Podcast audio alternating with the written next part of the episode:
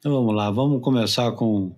Eu tenho uma porrada de música separada, cara, mas não vai ter jeito. Acho que eu vou colocar uma que é já esperada mesmo. Chegou, chegou, chegou. Afinal que o dia dela chegou. Dia 2 de fevereiro, dia de festa no mar. Eu quero ser o primeiro pra salvar e manjar. Dia 2 de fevereiro, dia de festa no mar.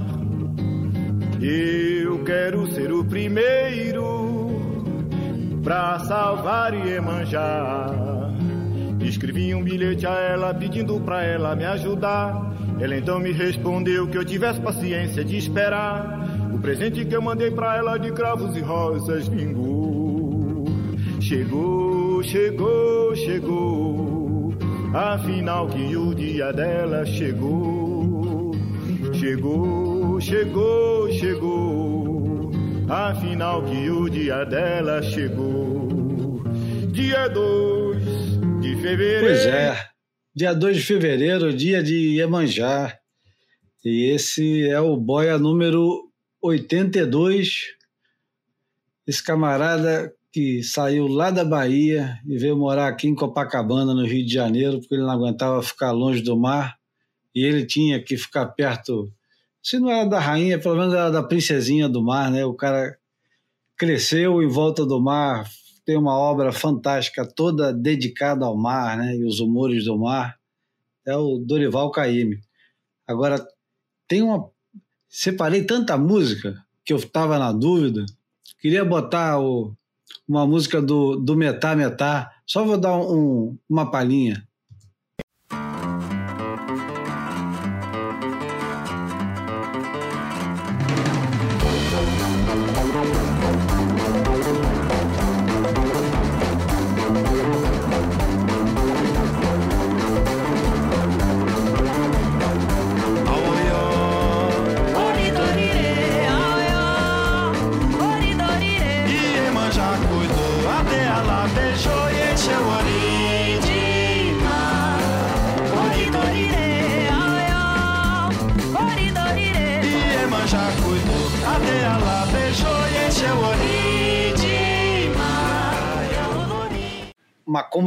Né?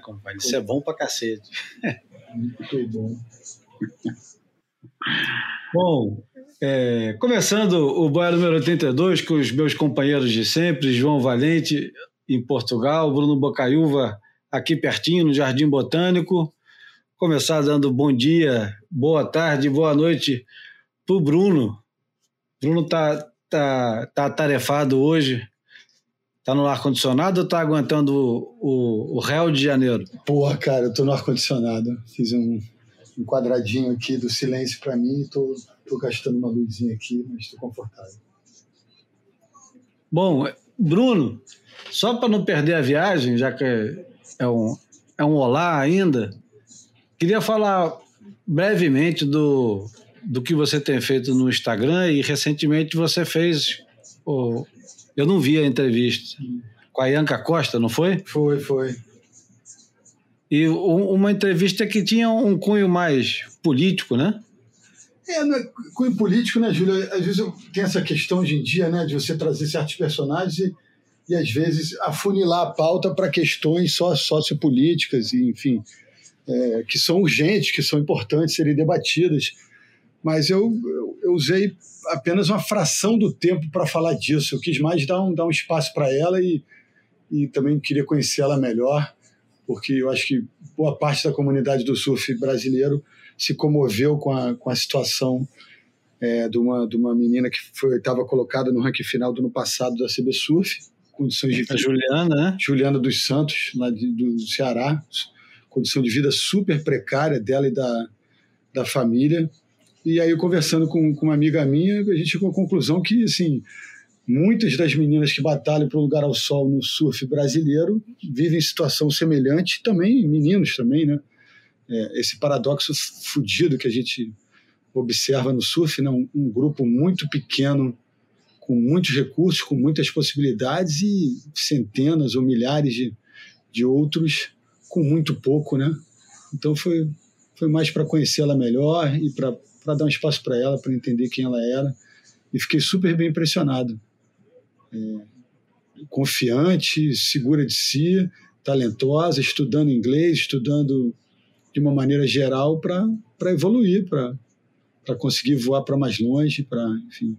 E o irmão dela surfa muito nela, de uma, de uma família que, que o pai pegava onda e percebeu muito cedo o talento dos dois filhos e meio que mudou os rumos da família em função da possibilidade de, de fazer os filhos é, vingarem, né? chegarem num lugar que, que pudesse dar mais tranquilidade, mais segurança para a família toda, e eles estão trilhando esse, esse caminho, né? E no caso da Juliana, teve engajamento da, da rapaziada do WCT, né? Do WCT, da WSL, sei lá como é que chama. É, foi, a galera viralizou e comoveu, né, cara? Tem uma cena bem, bem forte que a, que a moça lá, a repórter que fez a matéria, que, que deu vitrine à, a, narrativa da Juliana, abriu a geladeira dela e só tinha água e, sei lá, um resto de margarina e, pô, saiu na, na cena, tinha uma, uma barata cascuda gigante entrando dentro da geladeira, assim, que foi um pouco símbolo dessa, dessa precariedade. Enfim, aí a galera acho que se comoveu, né? Mas não dá para todo mundo se comover em torno de todo mundo. Por isso que outro dia eu falei, também trouxe o tema para as redes sociais, que era a importância da, da galera investir em educação, né? Mas numa situação tão precária assim, antes de ter educação, você precisa ter um teto e a, e a barriga minimamente cheia, né? Então, no Brasil, às vezes, antes de, de, coisas que parecem básicas, a gente precisa de, de outras coisas mais básicas ainda, né? É é um dilema eterno. É, muito louco. O João, por outro lado, está com outros problemas lá em, do, no hemisfério norte. Para começar, ele tem uma coisa que a gente não tem, que é o frio. A gente aqui derretendo e ele lá congelando. já não está congelando, já não está congelando. Passou uma frente fria pô, terrível que foi do, do, do final do ano para o começo, a última semana as últimas, a última semana de 2020 é a primeira desse ano, é, até mais ou menos meio de janeiro teve muito frio, realmente foi uma, uma...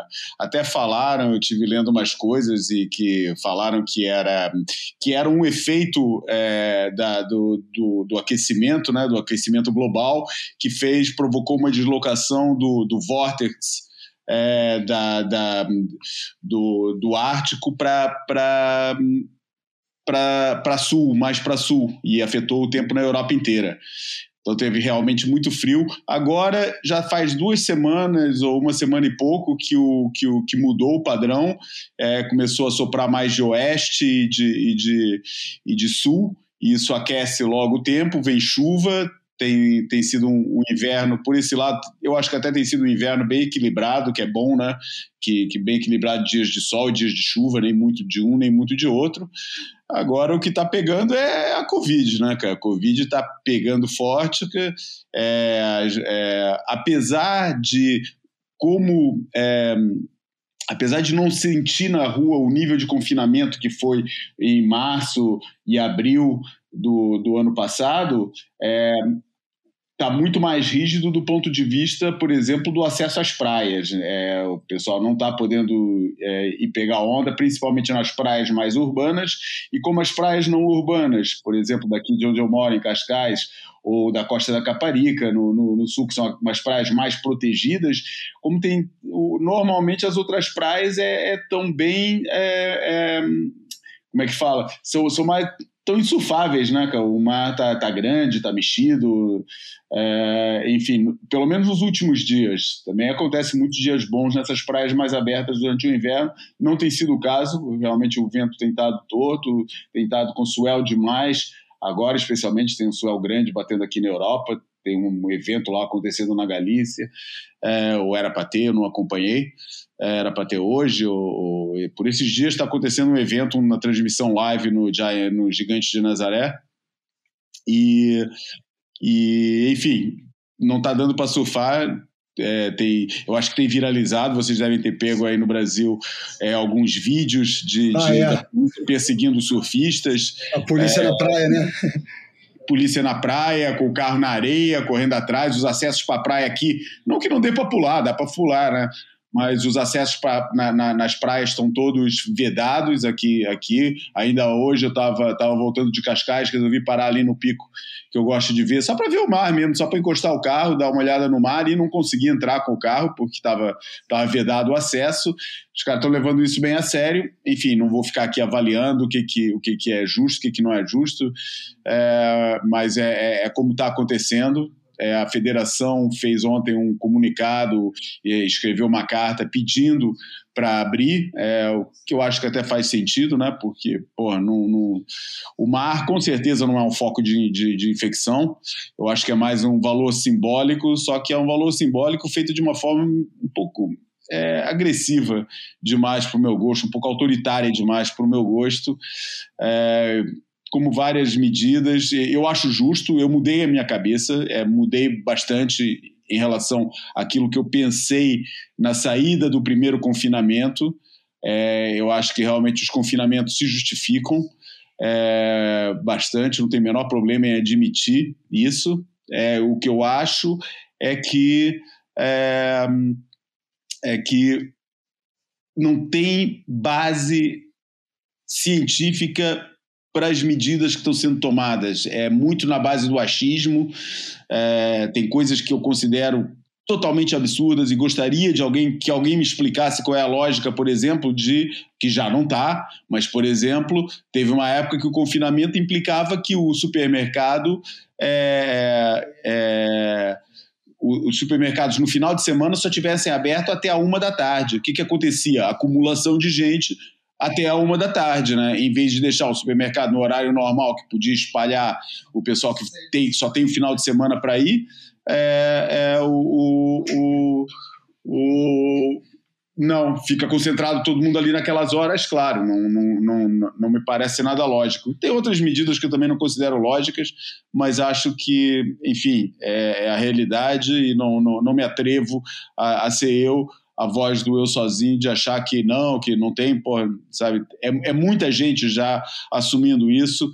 Me parece difícil entrar num, num plano de uma conspiração global para empobrecer o mundo. Não sei que político vai sair reforçado. Em democracia, pelo menos, não sei qual político que será sairá reforçado da crise econômica que, que, que vai resultar de todo esse, de todo esse processo. É, enfim, é, é, é como estamos com chuva e sem surf. Aqui a gente está sem surf também, mas sem chuva. É, e com, porra, com a brasa ligada no volume máximo. Bom, eu vou começar o programa com um. O programa já começou, cara. o, programa, o programa começa depois das apresentações, é. né? Quero fazer um, um, um tributo a um, um grande amigo, acredito que é amigo nosso, mas se não foi amigo nosso de, de fato, digo de todos nós, é, poderia ter sido, porque ele era uma figura muito afável e foi com muita surpresa que semana passada nos despedimos do fotógrafo Alberto, Alberto Abreu Sodré, conhecido carinhosamente e alguma coisa também temido como Cação. É um nome que impõe respeito, né, cação. Mas o, o cação podia ser um, um, um, outro um outro animal qualquer mais afável, que ele era uma figura muito simpática. Podia ser um golfinho, é. Podia ser. podia ser um golfinho, podia ser um, um leão marinho, que tem aquela cara é, boa. É, boa na Ele era mais gordinho. É. Mas o, o Cação teve um problema, ele fez aquela operação, eu não sei como é que Cirurgia chama. Cirurgia bariátrica, né? Cirurgia bariátrica, isso aí. Mas foi um negócio antigo, né? Essa, essa, essa operação não foi uma operação de agora, né? Pelo que eu entendi, né? Foi uma operação é, que tinha rolado há muito foi tempo. Antigo. Hum. É engraçado, porque é, o, o Alberto Abreu Sodré participou recentemente do Boia. Ele como eu disse na época, ele me acompanhou no, nas gravações de entrevistas do, do 70 e tal, que eu ajudei a fazer lá para o Grupo Sal e para o canal Off. E nós gravamos o, uma entrevista inesquecível. A gente gravou muitas entrevistas. A, a, do Sidão, a gente fez um, aqui no Boia, um tributo ao Sidão e colocamos é, um monte de gente dando seu testemunho sobre o Sidão. Um deles foi Educação. E ele tinha gravado, antes da entrevista, o Sidão tocando a música Where Do the Children Go, é, do Cat Stevens. E, e, e é, eu, é um pouco eu estou um pouco emocionado porque foi surpreendente. Eu tenho trocado mensagens com Reinaldo Andraus, o Dragão, e ele também estava muito movido né, com essa situação toda. O Reinaldo perdeu um irmão, o, o, o Renato, e o Cação era um dos melhores amigos dele, ex-sócio.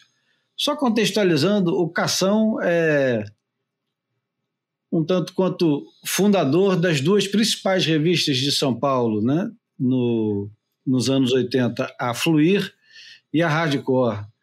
E era personagem central, porque ele era um, um, um fotógrafo é, fora de série. Principalmente as fotos dentro d'água dele eram muito fora de série. Tem outro camarada que pouca gente lembra, que eu gosto sempre de colocar na, na pauta, que é o Marcelo Cosar, que é um cara completamente esquecido que era um fotógrafo completamente fora da curva. Um cara que tinha um, um, um coragem, estética, foco, a é, história toda. Sensibilidade. Né? É, tinha, era uma coisa incrível. E, e, o Cação era a referência da, da fotografia é, dentro d'água e, e principalmente no Havaí, com os brasileiros no Havaí. É bom lembrar que os brasileiros no Havaí, de vez em quando, voltavam com a fotografia que o Jeff Divine tirou, do Bernie Baker, Jeff Hornbreaker, ou do próprio Paul Cohen, o, gordinho, mas a gente não tinha uma presença muito forte e representativa no Havaí. E eu acho que o, o, o Cação, com o jeitão dele, e com a coragem, e com a, a ética que ele tinha profissional, que ele era um cara que tinha uma ética profissional é, que era incrível. Ele, ele era o primeiro camarada a acordar, ele era o último a sair da água, ele estava sempre tentando ângulos diferentes. É... E é engraçado, porque durante a época que eu convivi com ele no, no, naquele meio profissional, onde eu era surfista profissional e ele era fotógrafo, eu não tinha nenhuma simpatia por ele, porque ele estava sempre com as grandes estrelas, sempre com as grandes estrelas. É, era praticamente um, um, um camarada é, próximo demais do, dos grandes nomes do surf. Se fossem os mais velhos ou os mais novos, ele estava sempre. E eu não tinha essa importância e me ressentia por isso. Meus amigos de fotógrafo eram os caras mais novos, claro, né? como a Gobar como, como o Rick. E ele era da geração um pouquinho mais antiga. E anos depois, muitos anos depois, quando eu já tinha largado o surf profissional e o Cação já tinha largado muito tempo a fotografia, já tinha ido morar, como ele gostava de dizer, ele tinha ido morar em Ohio, Ohio que o parta, lá nos Estados Unidos, ele foi, ele foi executivo de uma empresa que vendia produtos é, para hospitais.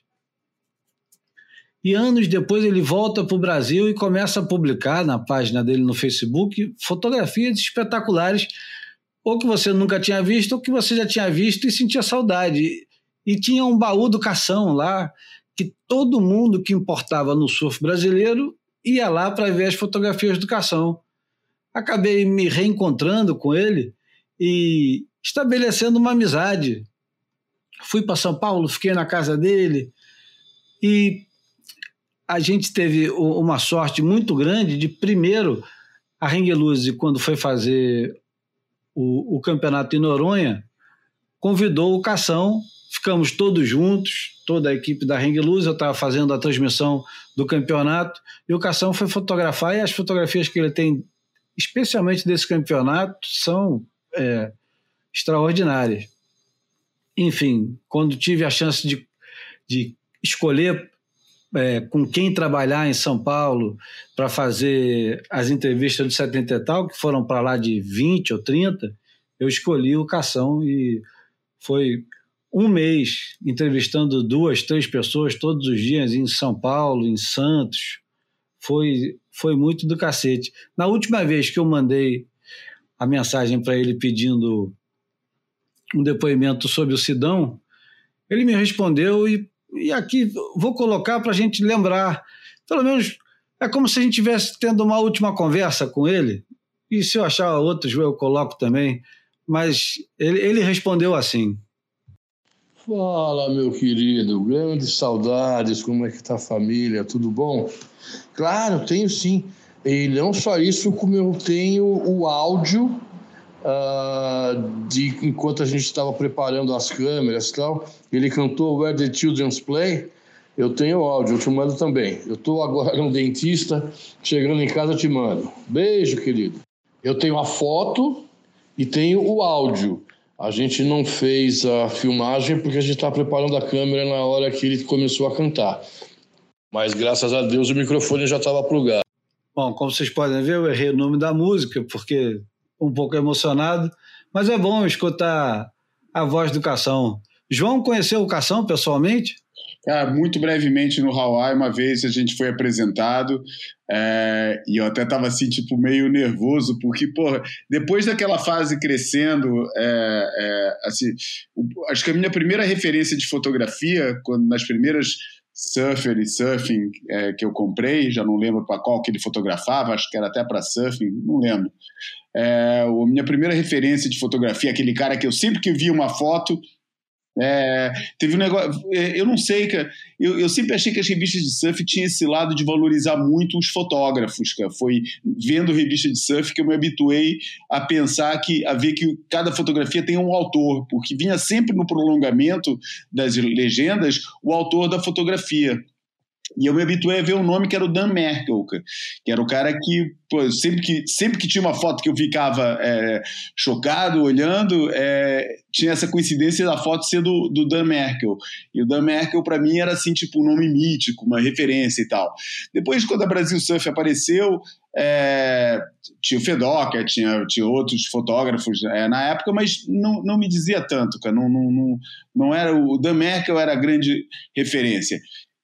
E a primeira vez que um fotógrafo brasileiro se tornou referência para mim foi o Cação. Foi quando eu comecei a ver aquele nome Alberto A. Sodré, que era como aparecia nos créditos da, da Fluir. Porque me causava exatamente o mesmo efeito que o, o Dan Merkel, que eu folheava a revista e sempre que eu, que eu parava numa foto e falava, porra, que fotão, tinha essa essa coincidência de assinatura ser sempre do, do com esse Alberto A. Sodré. É, e depois, passado muitos anos, ainda estava numa fase meio inicial da Surf Portugal, eu conheci ele brevemente no Hawaii, e, pô, falei todo, até fiquei todo sem jeito, falei, porra, você que é o, o você que é o Alberto Sodré, nem sabia desse apelido Cação nem nada. É, você que é Alberto Sodré, porra, cara, para mim é uma tremenda de uma, de uma referência de fotografia e tal. E ele ficou assim meio encabulado, tipo, é, é engraçado porque eu depois vivi essa situação várias, várias vezes na minha própria vida, que as pessoas vinham falar comigo assim meio encabuladas, eu falava, porra, cara, eu não sou nada, que isso, cara, pô, sempre me senti meio incomodado com, com, com qualquer referência nesse, assim, nesse, é, em relação a mim, e, mas foi através disso que eu entendi por que, que ele também teve essa atitude quando eu, eu falei com ele. Eu achei uma atitude bem legal, né? Ele podia tirar uma onda e falar, pô, sabe, nada, pô, foi, foi assim super simpático, agradeceu o, o que eu falei, mas depois raramente me cruzei com ele nessa época. Eu, eu cheguei no final da temporada dos campeonatos, ele deve ter voltado logo depois, porque eu cheguei, já tinham, aliás, acabado os campeonatos, foi logo depois do, do do Natal, acho, logo antes. Não, não, logo depois, eu passei Natal aqui. Deve ter chegado dia 27, mais ou menos. Lá no Hawaii e, e conheci ele ali muito rapidamente. Depois é, é, é, nunca mais nunca mais vi. Acho que nunca mais encontrei com ele na praia. Minha relação com ele é, é foi essa, foi, foi ficou sempre esse lado da, da, da, da, da admiração pelo trabalho dele, das fotografias, e depois esse, esse, esse lado de ter conhecido assim, de ter me passado a ideia de uma pessoa é, bem simpática e que todo mundo contava história legal dele, ou engraçada. É, os meus amigos de São Paulo, principalmente, sempre tinham uma história engraçada para contar para contar dele, chamavam ele o bafo de cação, sei lá, tinha um monte de história engraçada que eu achava que eu achava legal escutar, porque revelava assim os bastidores de um cara que para mim era uma era uma referência muito grande pelo talento como fotógrafo. E você, Bruno, conheceu o Cação? Conheceu, teve a oportunidade de, de conviver um pouco com ele? Cara, conviver não, mas eu, eu encontrei com ele pelo menos umas duas ou três vezes, não sei, não me lembro mais as circunstâncias, mas provavelmente numa dessas feiras de São Paulo que a gente tinha ali nos anos 90, início do, desse século 21. Mas não sei, é, ele, parece que eu tenho uma intimidade com ele mesmo sem ter, sabe? Eu acho que é, eu acho que a voz, a presença física, a simpatia, ele me faz lembrar um pouco uns primos meus que começaram a surfar porque são mais velhos, 10 anos mais velhos que eu e Marcos, começaram a surfar bem antes da gente e, e, chamavam muita gente de paneleiro quando a gente pegou, começou a pegar onda, que era uma expressão de, de surf bem paulista, que eu acho que fazia referência a maroleiro, né? E, e, e ele sempre me, me, me, pareceu muito como se fosse um amigo dos meus primos, ou eu, como João, também sempre fui rato de crédito. Então eu, eu também sempre ia atrás do nome por trás da obra, né? Sempre que uma foto é, me chamava atenção, e eu, eu ia lá buscar o nome, então assim, o, as fotos e o acervo dele povoam o meu imaginário assim fortemente. E, e tendo o dragão sempre é, perto da gente agora mais do que nunca no boia, mas é, eu acho que eu até foi por, por tua culpa, por, você estava hospedado na casa do dragão no Guarujá, um, nos anos 90 também eu fui lá encontrar contigo e, e cruzei com essa turma de alguma maneira. Eu não tinha intimidade e foram poucas vezes, mas eu não sei porquê, parecia que ele era íntimo, assim. Né?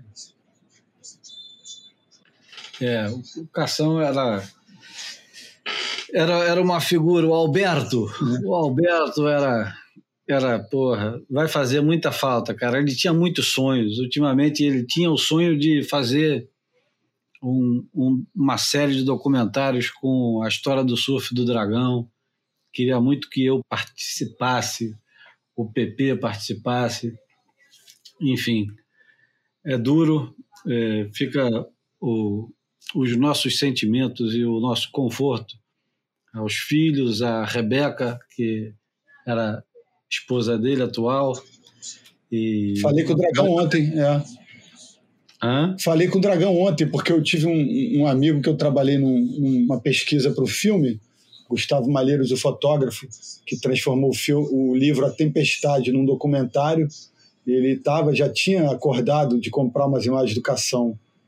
E o cara tá finalizando o filme, aí pô, me procurou. Eu falei, cara, eu, posso falar com o Dragão. E aí o, o Dragão falou com a Rebeca, enfim, e a Rebeca tá obviamente se dando um tempo aí de luto para assimilar, para entender, para restabelecer forças para seguir. E, enfim, foi o que o Dragão me falou ontem, que o acervo dele, eles vão parar para debater como eles vão lidar com o acervo dele, mas que está lá vivo e, e, eles querem que, que ganhe vida, ganhe luz. Eu acho que o Cação era um cara que merecia ter o tipo de, de, de memória como os americanos fizeram quando morreu o Flame, né, cara? Pô, instituir um prêmio com o nome dele, um prêmio de fotografia de surf com o nome dele. Eu acho que é um cara que, que merece é, muito esse tipo de, de é, de homenagem, de memória, porque, é, no fundo, eu acho que ele realmente modificou a forma de fazer fotografia é, é, de surf no, no, Brasil, sabe? Ele abriu o caminho para toda uma geração, é, principalmente dentro d'água, né? Que era o grande diferencial dele para todo mundo, era a fotografia dentro d'água, né? Que abriu o caminho para Sebastian Rojas, para é, sei lá, para tantos outros fotógrafos que vieram depois dele, que hoje em dia fazem um trabalho incrível, né? É, eu acho, por exemplo, um cara que, eu, que, é, que é fora de série é, é, o Putz, cara, cara, que me deu branco agora, caramba, porra. Pedro d'água, Pedro Tojal? Não, não, não, o Tojal é muito bom também. Não, pô, nosso amigo do pô, bodyboarder, caramba, porra. Ué, é, é, Oi? Paulo Barcelos. Paulo Barcelos, cara, só tava vindo Barreto na cabeça, não sei porquê, cara.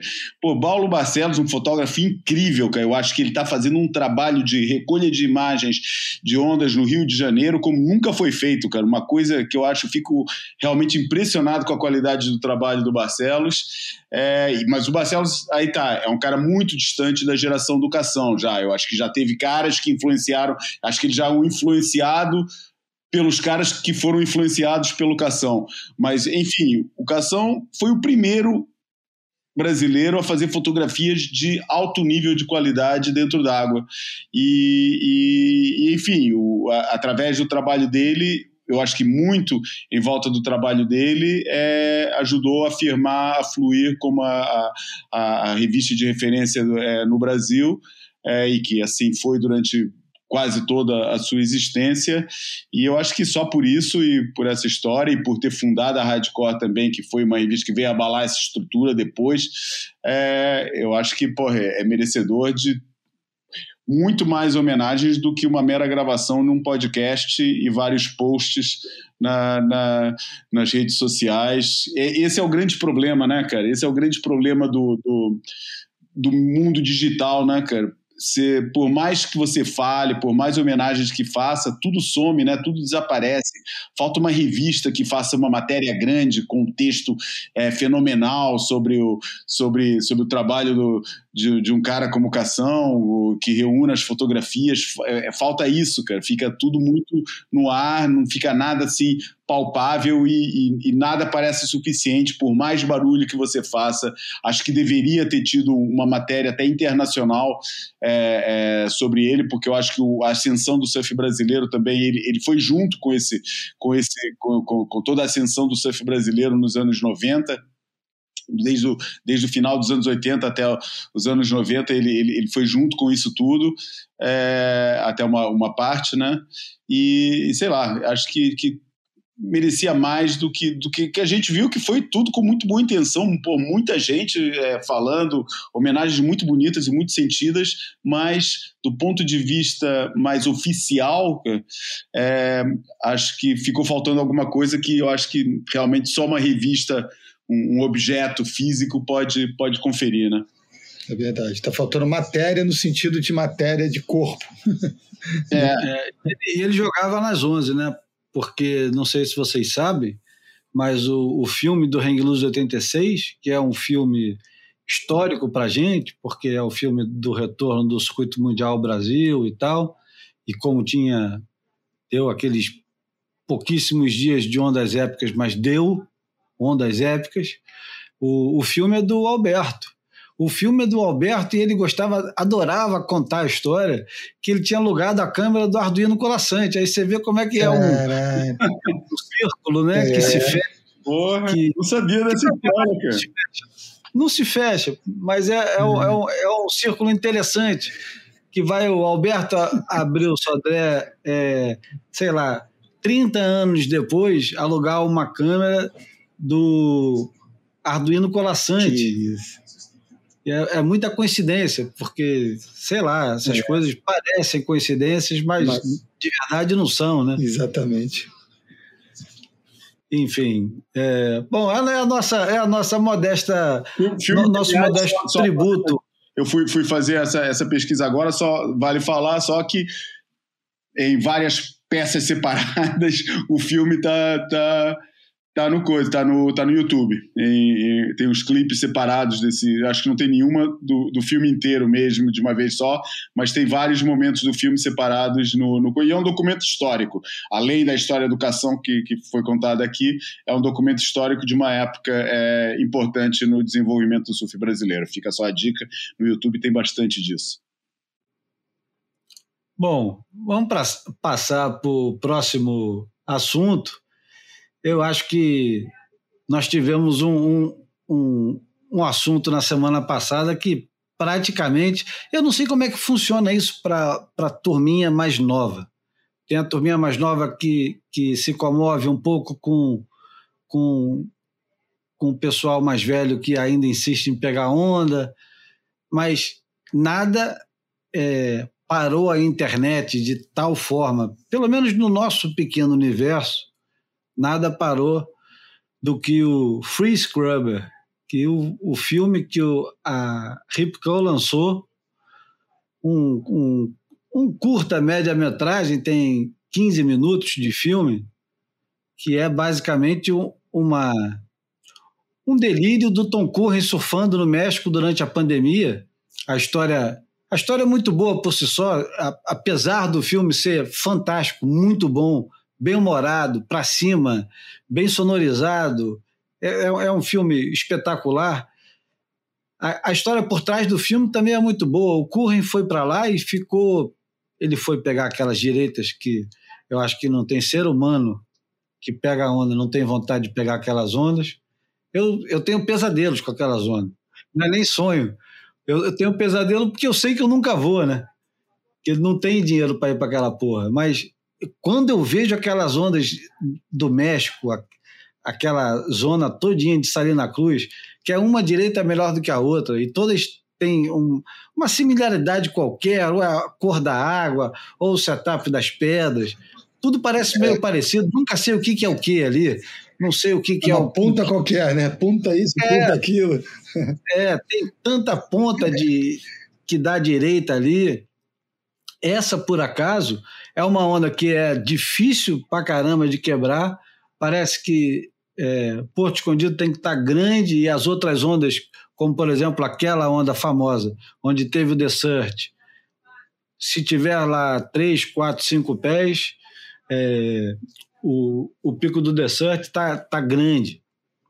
Enfim, é uma onda difícil de quebrar, pega pouco swell, mas é uma onda espetacular. E o Curren tava, foi pegar a onda durante a pandemia, quando o bicho pegou, eles expulsaram todos os gringos e Deus sabe por que o Curren e o amigo dele, que é dono de um, parece que um grande terreno lá, que é o Bugs, esqueci o resto do nome dele. Mas enfim, um gordinho que surfa bem também, né? Os caras ficam presos durante três meses no México naqueles breaks de direita.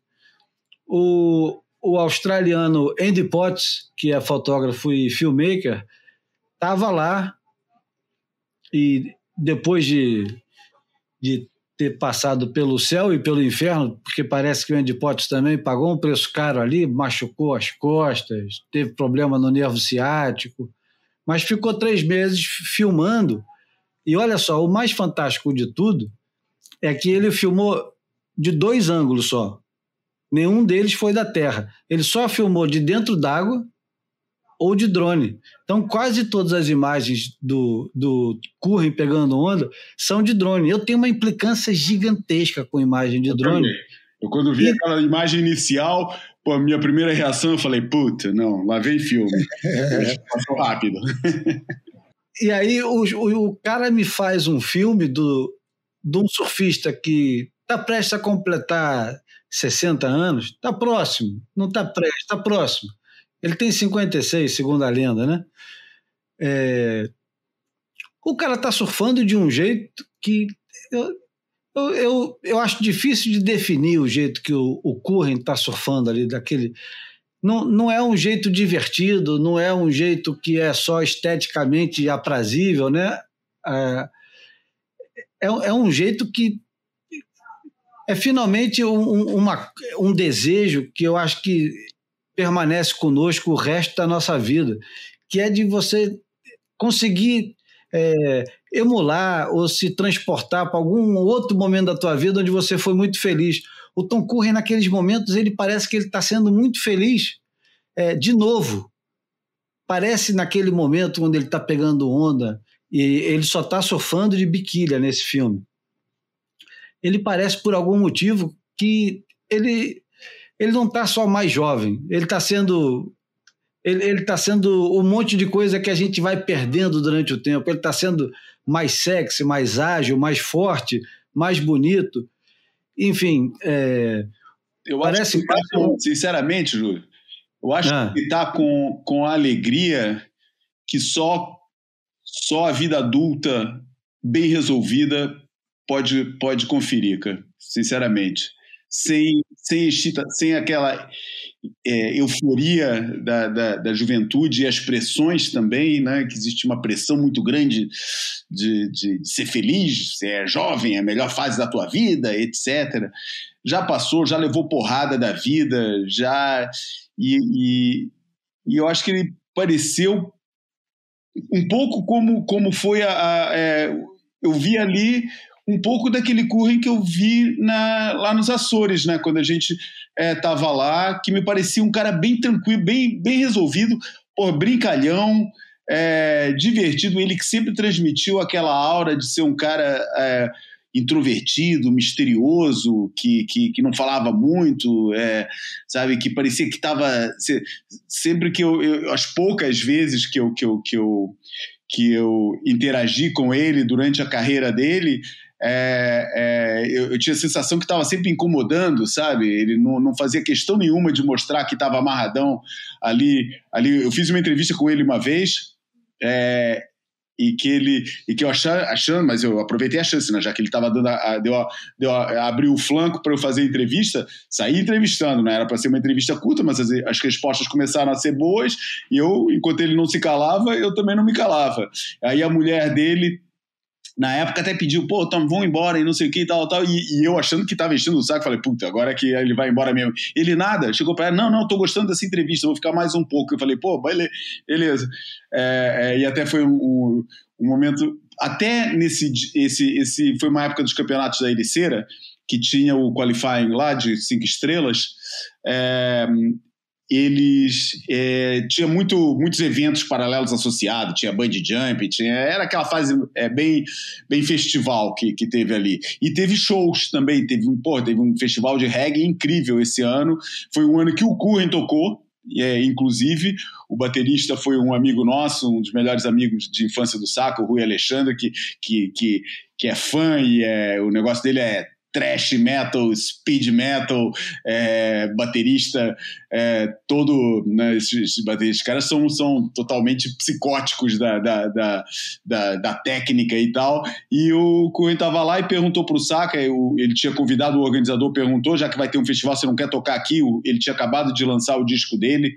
É, e, e o cara falou, pô, não tem baterista. Daí ele perguntou pro Saka se ele conhecia algum baterista. O Saka indicou o Rui, o Rui foi lá, acompanhou em trio, era ele, baixo, guitarra e bateria, e tocou lá.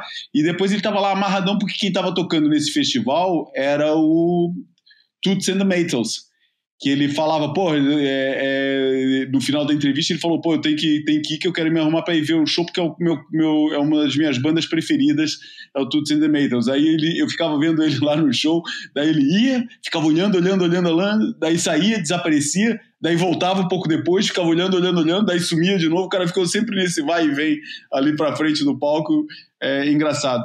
Mas nos Açores, mesmo, quer dizer, pra, só para completar, mesmo nessa, né, né, com essa relação, com esse negócio, é, era um cara que eu raramente via sorrindo.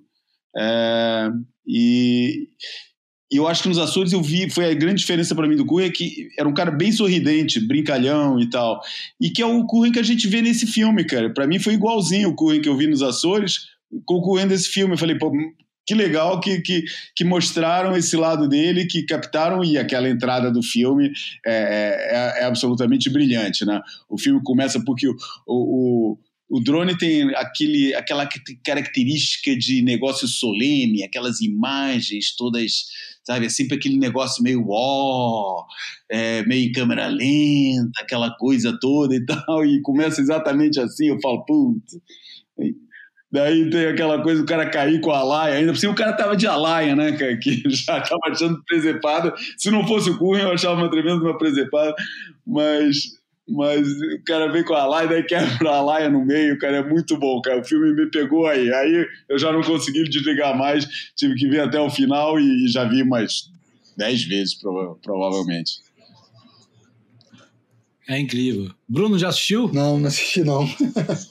Fala sério. Não assisti, não. Estou me lembrando aqui das vezes que eu tive com ele.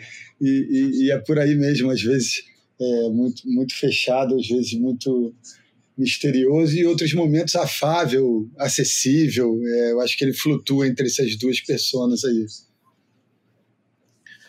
Pois é, e a, a história por trás do, do filme que, que já está no YouTube, a gente vai compartilhar no grupo do Telegram, mas todo mundo já deve ter assistido nessa altura, exceto o Bruno. mas o, o cara que edita o filme é o Vaughan Blake, que é irmão do Ronnie Blake, bom surfista, inclusive, e um jornalista que já tem um, um, um belo, uma bela história como, como diretor de, de pequenos filmes de surf. Ele já fez aquele aquele outro com o Mick Fanning e com o Mason Hall para Ripco, que deu muito certo. E eu acho que a maior característica dele é, é emprestar um humor para o negócio, que às vezes faz muita falta, principalmente quando é bem usado. E nesse caso é muito bem usado. O, o Blake recebe a incumbência de fazer esse, essa edição do Curren. A Ripco resolve mandar para ele pega dois hard drives, né? Manda para o cara e fala, faz aí. E o Vaughan Blake disse que quando recebeu o material, imagina, três meses de material do Curren, surfando nos point breaks da, do México, e muita cena de. de, de é, eu ia chamar bastidor, mas não é bastidor, é vida, vida comum, o nego tocando. É engraçado, não tem ele tocando violão, mas ele tem, tem ele tocando um tecladinho elétrico, eletrônico, que é um dos personagens principais do filme, é inclusive. E é muito divertido, e tem ele cozinhando, tem ele. Enfim, tem, tem, tem o Curren que o pessoal não vê muito, que é um Curren normal. É um Curren, o Curren é um cara extremamente debochado mas como ele é muito sério, ele não é de ficar dando gargalhada, ele é aquele debochado que às vezes o pessoal não entende a piada, né? Acontece bastante. Ele faz a piada e aquilo foi uma piada mesmo, o cara tá falando assim. Exatamente, é mesmo. É, canto de boca, né, amigo? É. E aí, cara, o, o Vogelblay que assistiu aquele negócio ficou fascinado e falou: Porra, eu vou fazer um negócio completamente estrambelhado aqui. E diz que ele chegou e, e trocou as mensagens com o Curren e falou: Curren, é, eu vou fazer uma parada completamente despirocada com esse material. Aí ele falou assim: faz, eu não sei como traduzir, o João vai traduzir melhor, bend it. É, como se fosse. É, pode. É, é, se torcido, né? Pode. É, faz um negócio meio torcido, meio torto. É.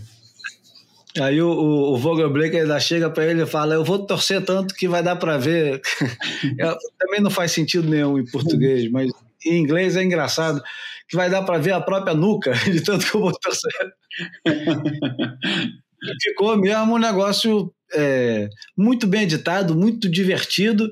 E eu vou te falar: tanta coisa sendo produzida ultimamente, tanta coisa, com tanto dinheiro e de repente aparece um negócio desse, assim, do nada. Não é a edição do Danny Reynolds com o camarada dele, não é a edição do John John com, porra, a, tudo que tem por trás das edições do John John, por mais é, caseiro que seja. Tem, tem grana, tem produção. Caseiro para quem tem para quem tem câmera head em casa, né? É, isso ou mesmo o filme que a brasileirada faz, os filmes tão bacanas e divertidos, às, vezes até um pouco sérios demais, que o Felipe Toledo faz com Barones, ou agora o Medina está se arriscando mais, o Ítalo faz o tempo todo. Só que de repente aparece esse cara, compadre, com um filme que, que vai é, contra tudo que a gente espera e acredita, né, cara?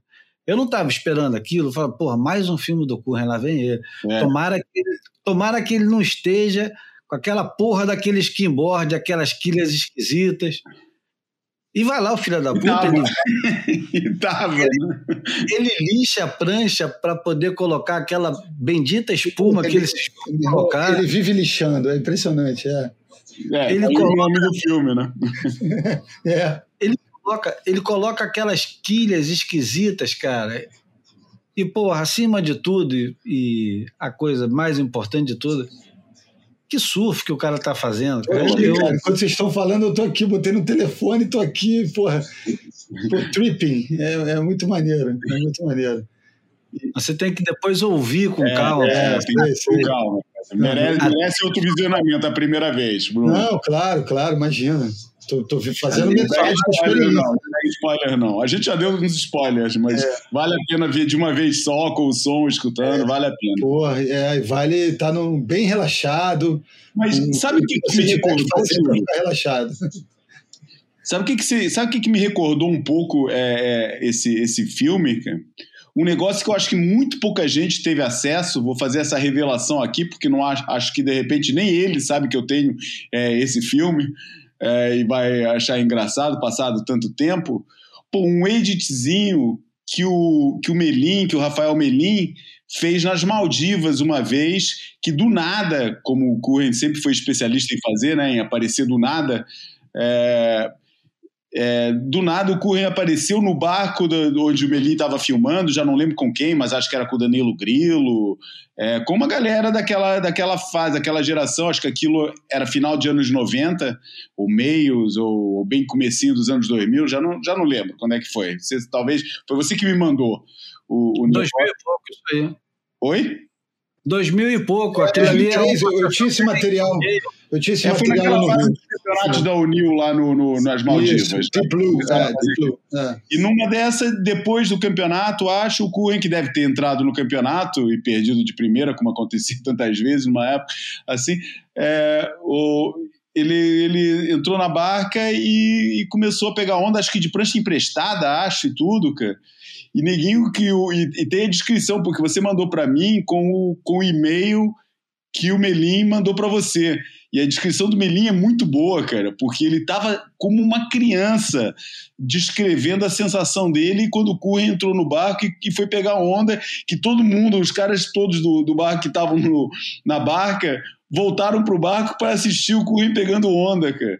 E, é- e isso me lembrou um pouco, e, e- ou, ou- não que seja parecido, não tem nada a ver, mas eu- o que eu acho, a relação que eu fiz é com essa capacidade que eu acho que difícil, talvez o, o, o Lopes, é, mas acho que nem o Lopes, sabe? Porque é, é, outro, é muito, tá muito distante o Lopes. O, o, o a gente vê, é um surfista da geração Trusser, né? Por isso se estabelece um tipo de relação muito mais próxima com o surf moderno através de, de, do, do Curren do que através de, de um Lopes. Mas é, esse tipo de, de, de. Vou usar a palavra de novo, parece que é a palavra do programa, referência. É, esse tipo de reverência que você tem com, com que o Curren é, motiva é, e que ficou patente, não foi só a qualidade diferencial do filme, mas foi o conjunto todo, incluindo o surf dele e a aura dele, que eu acho que a aura não é, não é de desprezar, é, que eu acho que é uma coisa meio única, cara. Eu não sei se teria, se existirá algum surfista capaz de, no futuro, é, a, a, a, quer dizer, o óbvio seria citar o Kelly Slater, né? Mas o Kelly Slater, pela sua persona, eu acho que Ele ele, é mais não vai ser capaz. né? É. É, não sei, o que, que vocês acham disso? Eu acho que ele- o Curry diz muito falando pouco, né? E, e o Kelly eu acho que acaba se expondo. É, é, porra, é outro planeta, né? É, comparar um com o outro, acho que é outro planeta. E eu fiquei me lembrando. É. É o que Nick Carroll fala no, numa resposta lá é, em algum desses fóruns que alguém, alguém analisa o negócio por esse lado diz assim, porra, imagina o Kelly quando ele tiver essa idade. Porque o Kelly, ano que vem, faz 50, né? Isso. Ele é de 72. Isso. Então, em fevereiro do ano que vem, o Kelly faz 50. É. Vai, vai ser curioso, porque eu acho que ele vai, ele vai permanecer no circuito com 50 anos. Não, deve ser o próximo gol dele. O que está motivando ele agora deve ser isso, né? Ganhar um campeonato com 50, É, né? é. O surfista, ou, ou, ou, de repente ser o, o esportista mais velho do mundo a ganhar um campeonato, É, sei lá, é. um negócio desse. Mas o, o, o negócio do Kelly é que no Kelly não tem surpresa, Uhum. Porque a gente acompanha o Kelly de perto demais, não tem nada O Kelly não tem basicamente nada para esconder, tudo que ele faz é muito bem anunciado por ele mesmo. E a outra coisa também que eu achei brilhante, é, que eu acho que foi o próprio Nick Carroll que também escreveu, o pessoal deve ficar farto de ouvir a gente citando esse filho da puta, mas é que ele é brilhante, é. É, consistentemente é. ele acerta. Então, é, ele fala uma coisa que eu achei muito legal, não sei nem se foi ele, se foi o Steve Shearer. Para o cara mais velho, e estamos falando de nós aqui, né? Eu, Bruno, João, para nós mais velhos e para boa parte da turma que nos escuta, esse programa não é feito para pessoas mais velhas, mas é, normalmente são eles que nos escutam porque tem mais paciência. Esses, esses tempos todos que eu paro para ficar raciocinando e o caramba, o cara mais novo não aguenta, desliga na hora. Mas ele diz que o, o, o Kelly Slater ele, ele, ele vai muito longe nas coisas que ele quer fazer, ele ele ele está tão distante da nossa realidade, mas tão distante da nossa realidade, querendo voar, querendo pegar onda de 80 pés e querendo surfar com 250 pranchas diferentes e enfim, ele como como o inglês faz mais sentido, try hard, né? Try too hard. Ele, ele é muito distante da nossa realidade. Enquanto correm ali surfando daquele jeito, é, é meio uma dança aquela porra, né, cara? E aí você sente mais próximo. Aquela dança ali, pode ser que eu não faça igual a ele, mas eu posso imaginar fazendo aquilo e mesmo todo estranho em cima da prancha, eu vou me sentir igual a ele.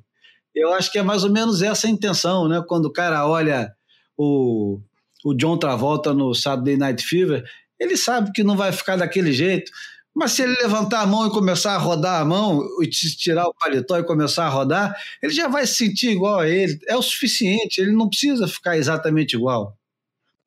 É, acho que é, é, o tal da sutileza ou da espontaneidade, né? Eu acho que o Kelly ficou, ficou muito grosseiro, ficou muito mecânico, embora seja, porra, que tenha todos os méritos como ícone que é, todas as conquistas merecidas.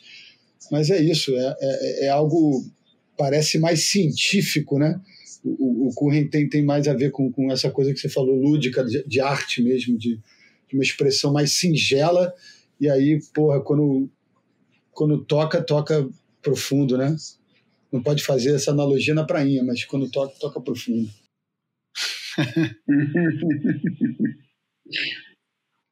Bom, acho que já podemos ir para o próximo assunto. E o próximo assunto eu acho que o pessoal vai gostar, já estamos em uma hora, mas eu acho que o próximo assunto é, é normalmente a parte que o pessoal mais gosta, que é quando a gente conta história, né? E a história dessa vez, é, vou pegar de novo. Aliás, a gente daqui a pouco vai precisar é, mandar um pagamento mensal para o Matt Walsh, porque o que temos é, usado o Sunday Joint não está no GB. Há umas duas semanas atrás, eu acho que exatamente duas semanas atrás, talvez três, o Matt Walsh publicou um, um suposto concerto a uma história mítica, lendária, e aí sim lendária mesmo, e, e mítica de fato, de um cara chamado Jock Shutterland. Essa história é uma das melhores histórias jamais escritas sobre surf. Quem escreveu foi o Alan Weisbecker e chama Jocks Night Session. Talvez eu já tenha até falado dela aqui uma vez, mas eu falo de novo. Jocks Night Session é a história do Jock Shutterland, que era um dos, um dos melhores, maiores, mais reconhecidos surfistas nos anos 60. Morava no Havaí e naquele inverno de 69, o famoso inverno de 69, que para quem não sabe, é o inverno que melhor representa toda todo o Olimpo do surf de onda grande, ele ele meio que se resume naquele inverno de 69. Inverno de 69 é quando acontece as histórias que ninguém viu, mas todo mundo conta. A história, por exemplo, do Greg Noll, que pegou a onda em Macarra e nunca mais voltou para dentro d'água foi no inverno de 69. As maiores ondas jamais presenciadas por pessoas que juram que viram aquelas ondas, mas que não tem como provar. Tem algumas fotografias soltas aqui e ali, mas 69 é, não era 2019, não tinha todo mundo documentando tudo ao mesmo tempo, o tempo todo. E essa, esse texto foi publicado na revista Surfing já nos anos 80, apesar de, de ser uma história dos anos 60, finalzinho dos anos 60, foi publicado na revista Surfing dos anos 80. Eu tive a, a sorte e o privilégio de conhecer o Alan Weisbecker quando eu estava no Caribe, em 1993. Conheci ele, é, a gente pegava onda todos os dias. Né? Você foi lá com esse objetivo, né? Não, isso ficou completamente por acaso. Eu fui lá para pegar onda, encontrei com ele. Ah, mas, ah você não, não tá falando daquela vez que você foi entrevistar ele? Não, não, não. Ah, tá bom. Tá. Quando eu conheci ele. Ah, ok, ok. Conheci ele em 93 e o pessoal me falou: ah, esse cara aí é um escritor, ele, ele também é roteirista, ele faz. Ele é roteirista do Miami Vice. Miami Vice era uma série policial americana que fez muito sucesso nos anos 80 e o Alan S. Becker ganhou um dinheiro com isso. Na época, quando eu conheci ele, ele tinha acabado de lançar um livro chamado é, Cosmic Banditos. E o livro foi lançado aqui no Brasil. Engraçado, o prefácio desse livro é do Rui Castro. É mesmo, cara? É, o prefácio desse livro é do Rui Castro. Ele tinha uma versão aqui no Brasil e ele falou assim: Porra, acha esse livro no Brasil e manda para mim. E, porra, evidentemente, eu, no alto da minha responsabilidade dos meus vinte e poucos anos, eu nunca mandei o livro para ele. Comprei o livro, li o livro e tal, mas ele não, ele foi muito correto comigo. Ele mandou, ele um dia de tarde, ele fez umas fotografias, eu e o meu amigo Bomba, que ele falou: essa luz está muito boa, eu tenho que fazer uma foto. Fez a foto, mandou para gente as fotos, os cromos, inclusive. É, cromo, para quem não sabe, é aquele slide, né, que é um, como se fosse um negativo, só que é positivo. Esse, como ninguém sabe, o nego sabe o que é negativo ainda. Como ainda, porra. Bom, ele mandou é, anexo, ele mandou um xerox dessa matéria, Jocks Night Session, que ele tinha narrado pra gente no dia. e eu, porra, cara, eu demorei um tempo, eu não, não peguei aquele negócio e fui ler naquela hora, demorei um tempo até a ler aquilo. E quando eu fui ler aquilo, eu já tinha me dado conta da dimensão que era aquele conto que ele tinha é, escrito ali, porque ele já tinha sido mencionado em outras publicações que eu assinava na época. A história é a seguinte: o Jock Shetland era um surfista famoso no North Shore por ser extremamente corajoso e um dos maiores malucos de todos. Eu, quando eu falo o maior maluco de todos, eu não estou dizendo que ele era o cara que mais se jogava. Não.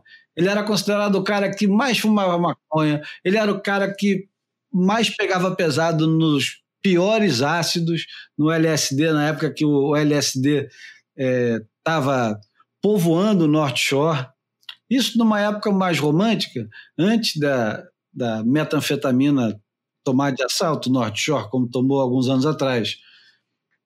North Shore e outras comunidades do surf. Mas, enfim, é, eu, eu acho que era uma coisa de, de geração, era uma coisa geracional. Todo mundo fazia, não tinha muito pão de correr. E também não tinha tanta gente assim para alguns não correrem e outros correrem. Era uma coisa de comunidade. Então o Jeff Ekman lembra que ele, quando morou em Maui, no final dos anos 60, junto com o Jock Shetland, eles iam surfar Honolulu direto, doidões com o LSD, que era o LSD feito pela é, Irmandade do Amor Eterno, que era a principal, o principal grupo de malucos que tinha na Califórnia que tinham o melhor LSD do mundo, porque eram os caras que estavam experimentando o negócio. Desenvolvendo, é. E aí essa história, eu fiquei 10 minutos aqui falando sobre aonde que vai dar esse negócio.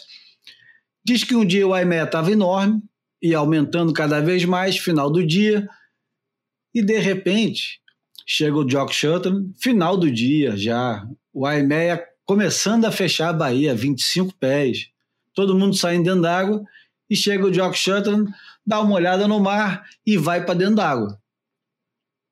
E todo mundo fica em choque, fala, porra, o que, que o cara vai fazer essa hora? Pô, tá ficando escuro. E fica escuro. E a, o, o conto vai descrevendo que todo mundo fica na praia, ninguém arreda o pé da praia, e de repente as pessoas começam a ver ah, pontos brancos na onda, como se alguém estivesse descendo ondas de 20 pés de noite, numa época que ondas de 20 pés de noite era uma coisa completamente. É... De dia já era. Numa de, dia já era assustador, mas de noite era uma coisa completamente impensada, não era uma noite de lua cheia, não era nada. E num determinado momento, é, a prancha do cara aparece na, na beira d'água e nada do cara sair da água. Todo mundo fica desesperado, fala, porra, alguém viu o Jock Shelton sair dentro d'água? Não, ninguém viu. E os caras ficam lá, chamam bombeiro e o cacete, e nada lhe apareceu o Jock Shelton. O, o Alan Weisbecker, que é um escritor com muito recurso, faz isso com muito bom humor e com os detalhes engraçadíssimos, e conta que duas, três horas depois, um amigo encontra com o Jock Sutherland voltando. Onde é que ele estava, João? Agora eu já nem lembro mais onde é que ele estava. Ele tinha, ele tinha ido parar para os lados de, e, de lá do, outro, né? lá do outro lado, né? Ele foi parar da, no, no, na parte é, a, a, a, oeste de, de Waimea, né? Que é para onde, aliás, a correnteza leva, né? Quando, quando é, que ela corre de, de nesses dias grandes, principalmente ela corre de, de leste para oeste. Então ele tinha ido lá parar, deve ter ido parar lá na praia que ele acabou dando é, nome. Né? e, aí, e aí, de repente, o, o cara chega para ele e fala: Porra, tá todo mundo preocupado contigo, cara, o que aconteceu? Você tá bem? E o cara, e o Jock Shorten vira para ele e fala: Cadê minha prancha? Cadê minha... O cara tava procurando a prancha dele, cara, possivelmente tentando voltar para dentro d'água, né? e o detalhe engraçado dessa história é que ele vai perguntar para o irmão do Jock Sutherland é, se o Jock Sutherland estava tava doidão ou se estava normal. E o cara disse que o Jock Sutherland tinha metido o dedo no potinho. Eu vou lembrar aqui que o LSD nessa época, que eu nem vi e, e nem tomei, uhum. era um dedinho que você molhava a pontinha do dedo botava na boca depois. E era o suficiente para você ficar descaralhado durante horas, quem sabe dias. Aí, esse ácido que eu acho que é o Orange Sunshine, é, era o, o, ácido, o LSD que tinha mais forte na época. E o Jock Shelton tinha tomado esse negócio. Aí o, o, o, detalhe da história e é o que é o, o, o, a cereja no bolo, ele pergunta assim: o quanto que ele colocou do jeito, do, do dedo dentro do pote? Ele falou: ah, enfiou o dedo inteiro. Então o cara, estava completamente descaralhado. Esse Sunday Joint do Matt Walsh conta pra gente, traz uma versão nova de um vizinho do Jock Shelton que perguntou a ele sobre essa história. E o Jock Shelton diz que não, que ele não estava doidão, que aquilo tudo não passou de folclore e que, enfim, eles desmistificam o negócio. E o Matt Walsh, que é, diz que é aquela velha história de é, como é que é, se, se a lenda não é verdade, então imprima-se a lenda, né? Como é que é, João? Me ah, ajuda nesse é, negócio. É, é, se, é, não, é a que eu conheço é do Nelson Rodrigues, né? Só. É, os quem fatos não comprovam os fatos. Mas é, a que você está falando, eu sei, não é essa, não, é outra. É, entre a lenda e a, e a, e a entre a lenda e a verdade, imprima-se a lenda, mas enfim. Enfim, ele, ele tenta consertar o negócio, mas o negócio não é, não é consertável, né? A verdade é essa. A verdade é que ele, ele não precisa, não é consertável e é, essa história é uma das melhores histórias que tem no, no, na, nossa, na nossa pequena mitologia, né? E isso me fez voltar à história do, do, do Jock Shotland para contar um pouco mais de quem era esse maluco. Porque é, essa é a história mais folclórica dele. Mas a vida dele de verdade é muito mais impressionante do que as histórias que se inventam dele. Porque o, o Jock Shutterland é um cara que, depois de fazer tudo que fez, e eu vou mais ou menos resumir o que ele fez, o Jock Shutterland ele foi vice-campeão mundial por Net Young em 66, é. em San Diego, com 17 anos. No ano seguinte, ele foi finalista do Duke Carranamoko e no outro ano ele ganhou o Duke. Ele foi considerado o melhor surfista do mundo pela Surfer em 1969 e ele é considerado o surfista de 1969, que é então o ano mais importante do surf, pelas ondas grandes, pelas condições absurdas e por todas as mudanças que estavam acontecendo no surf na época. A mudança de tamanho de prancha, a mudança de atitude em relação a ondas tubulares. O Jock Shetland é a referência do Gary Lopes é. para surfar pipeline.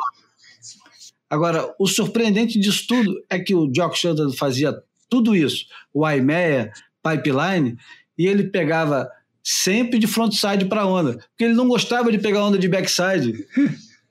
Então ele, ele surfava é, de pé trocado para os dois lados. Ele às vezes queria surfar de backside para a direita, às vezes de frontside para a direita, às vezes de backside para a esquerda, às vezes de frontside para a esquerda. Mas ele é o cara que começa a pegar os tubos em seguida do Butch Van Aslen, que era o ídolo dele, que também era um cara que surfava bem com, com as duas bases, mas ele é considerado o cara que começa a andar por dentro. É a referência do Gary Lopes.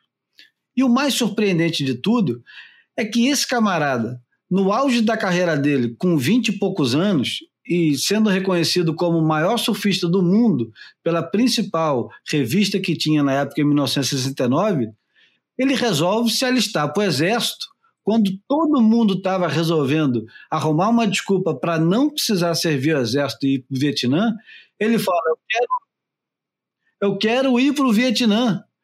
E se alistou no exército e foi.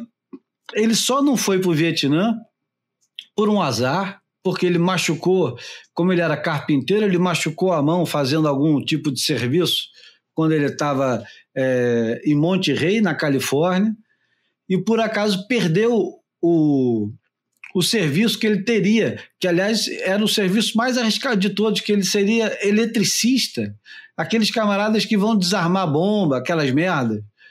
Você vê o nível de loucura do cara, porque ele gostava tanto de perigo, de adrenalina, dessas merdas todas, que ele foi procurar o, máximo que podia existir de, de perigo e, e de, sei lá, um, um desapego pela vida gigantesco. É, uma, uma, curiosidade engraçada que eu acho que pouca gente terá se dado a, a esse trabalho, eu tenho a edição, é, acho que foi a primeira edição em DVD do Big Wednesday, né, o, o, famoso filme Os Três Amigos em Portugal, não sei como é que foi no Brasil, é, e um dos extras desse, dessa edição é o comentário do John Milius, que passa o filme todo com ele comentando.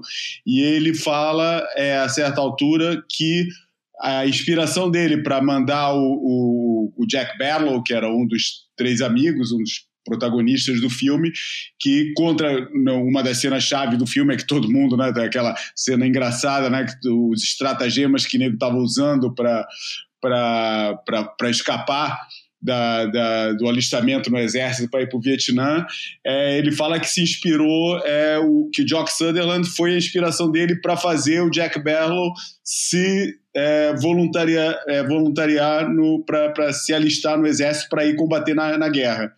É claro que a, as implicações morais disso na história não tem nada a ver com o Jock Sutherland, mas ele é, fala que a faísca de, de, que um deles teria que ir para a guerra veio exatamente da atitude do Jock Sutherland, que foi um negócio que pegou todo mundo de choque na época. É o que você falou, todo mundo só pensava, principalmente surfista, só pensava em não ir para o Vietnã. E ele, não, ele foi de cabeça talvez não com os motivos patrióticos é, que, o, que pelo menos fica assim meio, meio, meio é, subjacente, né? O, é, foi aquele negócio, o, o, Jack Bellow no filme é o cara que aparece de um jeito mais. É o, é o cara sempre, é o certinho, é o responsável, é, é, tudo, e ele resolve assumir um pouco esse lado e, e cumprir o seu dever de cidadão americano.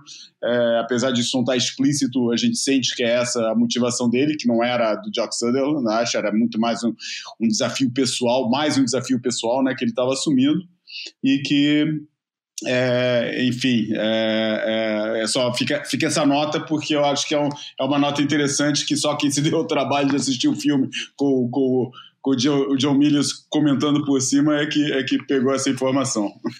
E, e, a impressão que eu tenho é que quando ele volta desse projeto de, de viagem aí pro, pro, pro mundo da, da, do combate, né?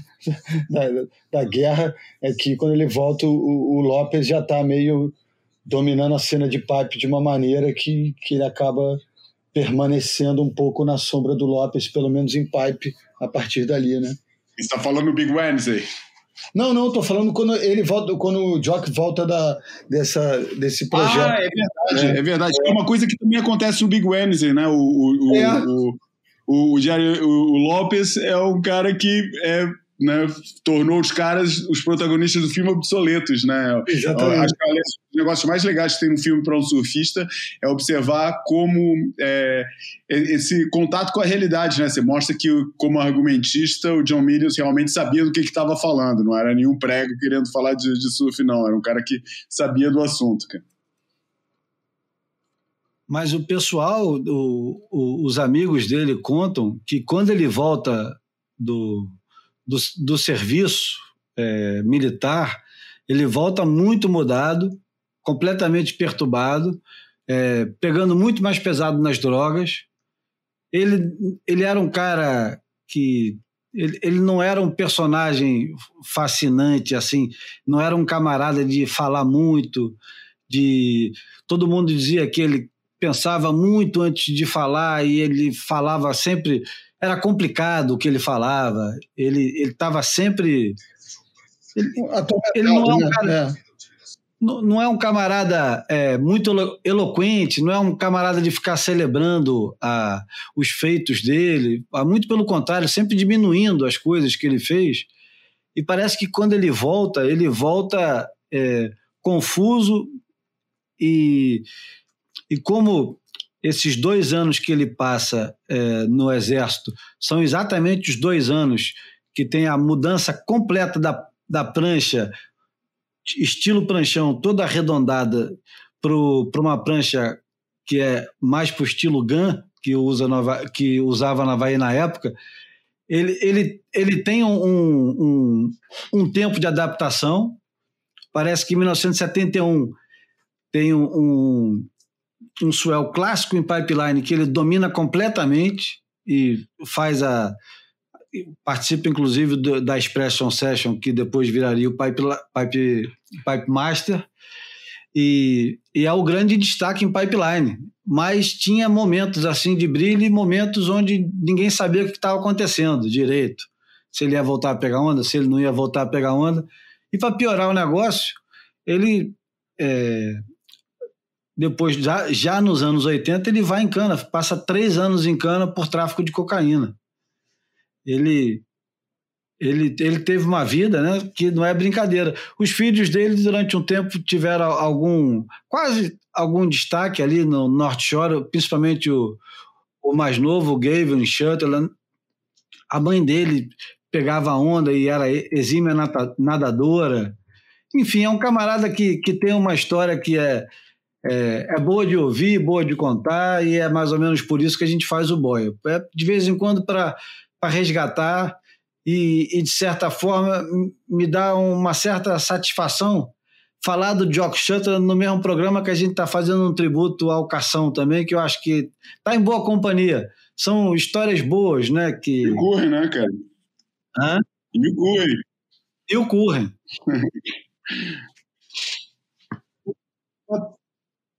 Para terminar, já ah. acabamos com, com o Jock? Como é que é? Já acabamos com o Jock Sutherland? Já, né? Acho que tá bom. é, podemos trazer o assunto, o, o Boia, para o tempo presente, que surgiu aí uma situação curiosa, que também acho que não podemos elaborar demais, porque está tudo na base da especulação ainda. Mas você recebeu algum convite para entrar num grupo do Steve Shearer, por parte do Steve Shearer, essa semana? Eu recebi o negócio, mas eu não, nem, nem prestei atenção. Então, a história é o seguinte: você ouviu falar da quarta etapa australiana da, da, da WSL? É. Ouvi falar que já está super adiantado o negócio, as negociações. É. é. Só que, pelos vistos, as negociações são para Lennox Head, que é uma reserva mundial, né? É. E o Steve Shearer organizou um grupo é, para protestar em relação é, para protestar com, com, com, fazer um campeonato com, com a forma como está tá sendo organizado um campeonato ou está sendo é, é, planejado ser feito um campeonato na Austrália sem nenhuma consulta nem à comunidade é, local, aos surfistas e à própria direção da, da reserva é, mundial de lá. E, e o, o, Derek Hines, que é um dos que também está nesse grupo, tem feito algum, algum ruído no, no Facebook com isso.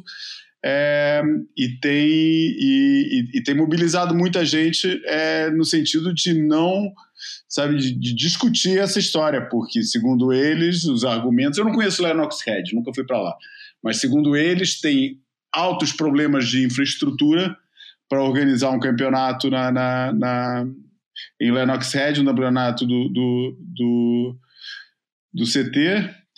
E, e, que aliás é de onde o, o Steve Shearer é, né? E ele fala que é, que pô, que tá, tá sendo marcado para as férias da Páscoa, né? Por isso dá. Eu sabia que, que a data eles estavam tentando ensanduichar o campeonato no meio das três provas da perna australiana e pelos vistos seria um intermédio entre é, Bells e Margaret River, que era estava até agora é, como a segunda prova e terminando ao contrário, né, inverteu o sentido. É, agora tá o, o é, campeonato termina né, na, na Gold Coast. O, a perna australiana termina com o campeonato da Gold Coast. Então dá para se está marcado para a época das férias de Páscoa, dá para presumir que o campeonato será logo depois de Bells é, e que é férias escolares e que ele diz na frase dele é organizar um campeonato de full scale, né, um campeonato é, de, de uma, uma, competição de surf profissional é, gigante durante as férias escolares da Páscoa é literalmente é, é desmiolado, né? Insane, é, é, coisa de louco, né? E tá, e tá, e ele tá exigindo que existe, que se faça uma consulta pública é, em relação ao tema. Eu recordo aqui que o, o a origem, é, da, a situação que deu origem ao campeonato The Search de 2009 em Portugal e que marcou o, regresso do, do World Tour é, a, a, Portugal, e desde aí não saiu mais. Foi aquele campeonato super bem sucedido, que nós os três nos lembramos muito bem. É, foi exatamente o, a situação que o The Search estava sendo planejado, que era o campeonato da Hip Cool, né, o, o conceito The Search. É, foi estava é, sendo planejado para é, me ajuda aqui o nome da onda que, que agora não estou lembrando é a onda do, do é, aquela esquerda lá do pô, aquela esquerda no deserto onde foi também o Billabong Challenge é... puta é... Calbora Calbora não é... não não não não. É sabe que mora hoje em dia? não. Cactus? Não, não é cactus. Não. Cactus é no sul. Não, é no oeste australiano. É no oeste, é... cara. Sabe quem mora hoje em dia lá? Johnny Dilly do Vale, cara. Surfista cearense. É, encontrei ela em, com sotaque australiano lá em Margaret River há uns dois anos. Ela mora lá. Exatamente onde eu É. Cara, Enfim, é, o, o, foi, foi exatamente porque a, a, a SP, na época, é, a Hipcool, no caso, né, estava querendo organizar a sua etapa da search do, da, do circuito da SP nessa onda. É, e, e os locais falaram: não, não, aqui vocês não vão organizar campeonato nenhum e foram bem assertivos, não sei usando que, que meios é que eles usaram, mas foram tão assertivos que os caras ficaram sem lugar para o campeonato. E é, no meio disso tudo, o Francisco Spínola, que é o cara hoje em dia da, w, da WSL na Europa, mas na época ele tinha acabado de entrar para o marketing é, da, da, da Ripco em Portugal. É, e ele é que sugeriu internamente, primeiro em Portugal, e falou: pô, se a gente sugerisse para os caras lá é, da, da se, se para fazer esse campeonato aqui em, em Peniche, fazer o The Search em Peniche, Super Tubos. E esse foi o início da prova, foi exatamente essa motivação, né, os locais vetarem a organização de campeonato na Austrália.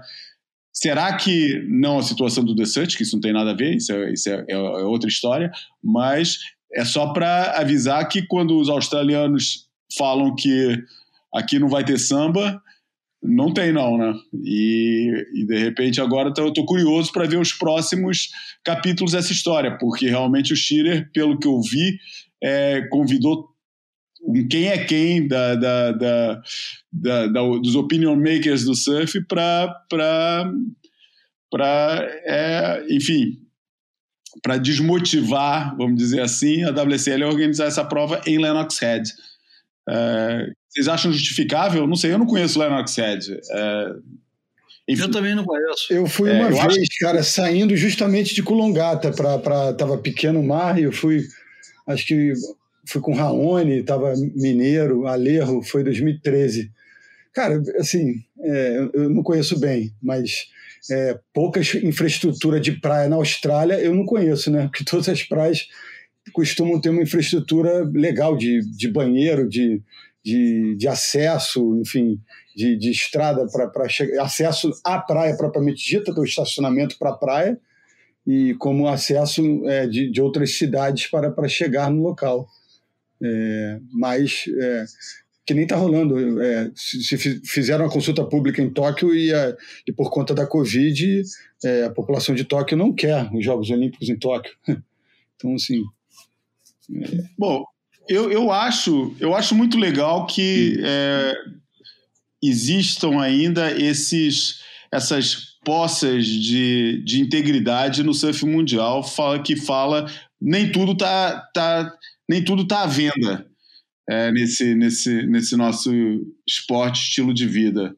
É, eu, eu foi uma coisa que eu, que eu aprendi aqui também é, com aqui em Portugal, né, com que eu no começo é uma coisa que me estranhava e até me causava uma certa é, é, urticária, os locais dos coxos não não quererem organizar campeonatos nos coxos, e foi um negócio que eu fui entendendo, fui incorporando, e hoje em dia eu acho muito legal que não, não, não eles tentam preservar os coxos de qualquer tipo de, de é, evolução, entre aspas, é, do, do, do, surf moderno. Outro dia teve uma polêmica, talvez até um pouco exagerada, é, relativamente a, a, uma sessão. Não foi uma sessão, não tinha ninguém pegando onda na, na, no, no, nos coxos. É, daí o Nicolau von Rupp e, e, aquele irlandês, o Andrew Cotton, tavam, tinham ido para Cave, que é do lado, e acho que a cave não estava bom, e os caras falaram, pô, já estamos até aqui, tá dando altas ondas nos coxos, não tem ninguém lá, vamos pegar umas. Daí teve assim o um movimento dos caras,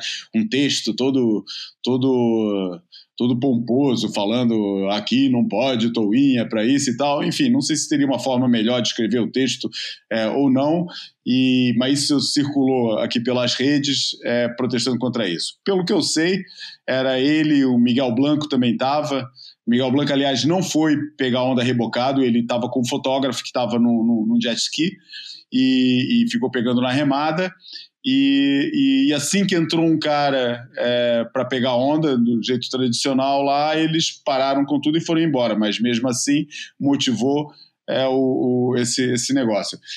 Enfim, eu acho que aí talvez tenha um pouco de exagero, mas é, o que interessa aqui é o fato de eu, o, o que se deseja é que tirando o fator crowd, que é basicamente inevitável, ou pelo menos inevitável sem recorrer a coisas que eu acho que ninguém quer ver, que é uma, uma certa é, autoritarismo em relação a, a, a, ao acesso às ondas e, sei lá, é, mas não sei para onde é que esse mundo vai com, com, com o aumento sempre exponencial do, do crowd. É, mas mas é, o, que, o que eles pretendem com isso é que se mantenha a experiência do surf nos coxos como ela era há 20, 30, 40 anos atrás para os pioneiros. E a verdade é que você, dentro d'água nos coxos, cara, tá tudo igual, cara. O visual que você tem é o mesmo que você tinha 20, 30 anos atrás. É, não tem um estacionamento e, é, é, asfaltado, não tem. É, é, inclusive está até melhor, porque eles bloquearam essa associação dos amigos dos coxos conseguiram, é, através da, da, da sua, do, do, reconhecimento da sua associação no âmbito da Reserva Mundial de Surf da Ericeira, botar umas pedras que bloqueiam o acesso dos carros, que antes paravam os carros muito mais próximos da, da descida é, da, do, da colina que, que, que leva para o pico, e que dentro d'água é, tinha uma, causava uma poluição visual que está bem mais controlada hoje em dia. E isso foi algo que foi uma conquista que eu, que eu aprendi a entender e que eu acho muito legal, cara, que pô, realmente pô, nem tudo tem que estar tá acessível. E os caras, sabe, eles, eles, tentam bloquear tudo, tentam bloquear a sessão de treino lá, tentam bloquear, é, é, é, pô, não pode ter, ter, escola, até o tipo de, de, de, de prancha. Só poucos bodyboarders são, são, são aceites é, lá nos coxos.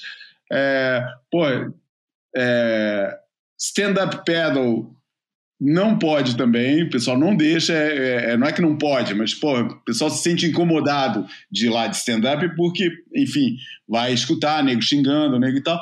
E, e, eu acho legal que, pô, que tente se preservar um pouco dessa integridade da coisa para não, pô, nem tudo tá aberto a, ao festival, cara. Acho, acho que é bom que existem esse, que existam esses esses lugarzinhos que, enfim, que resistem um pouco à, à tentação de tudo se reger pela lógica é, da, da, chamada, mais uma vez, com um grande par de aspas, evolução é, das coisas. Acho que é.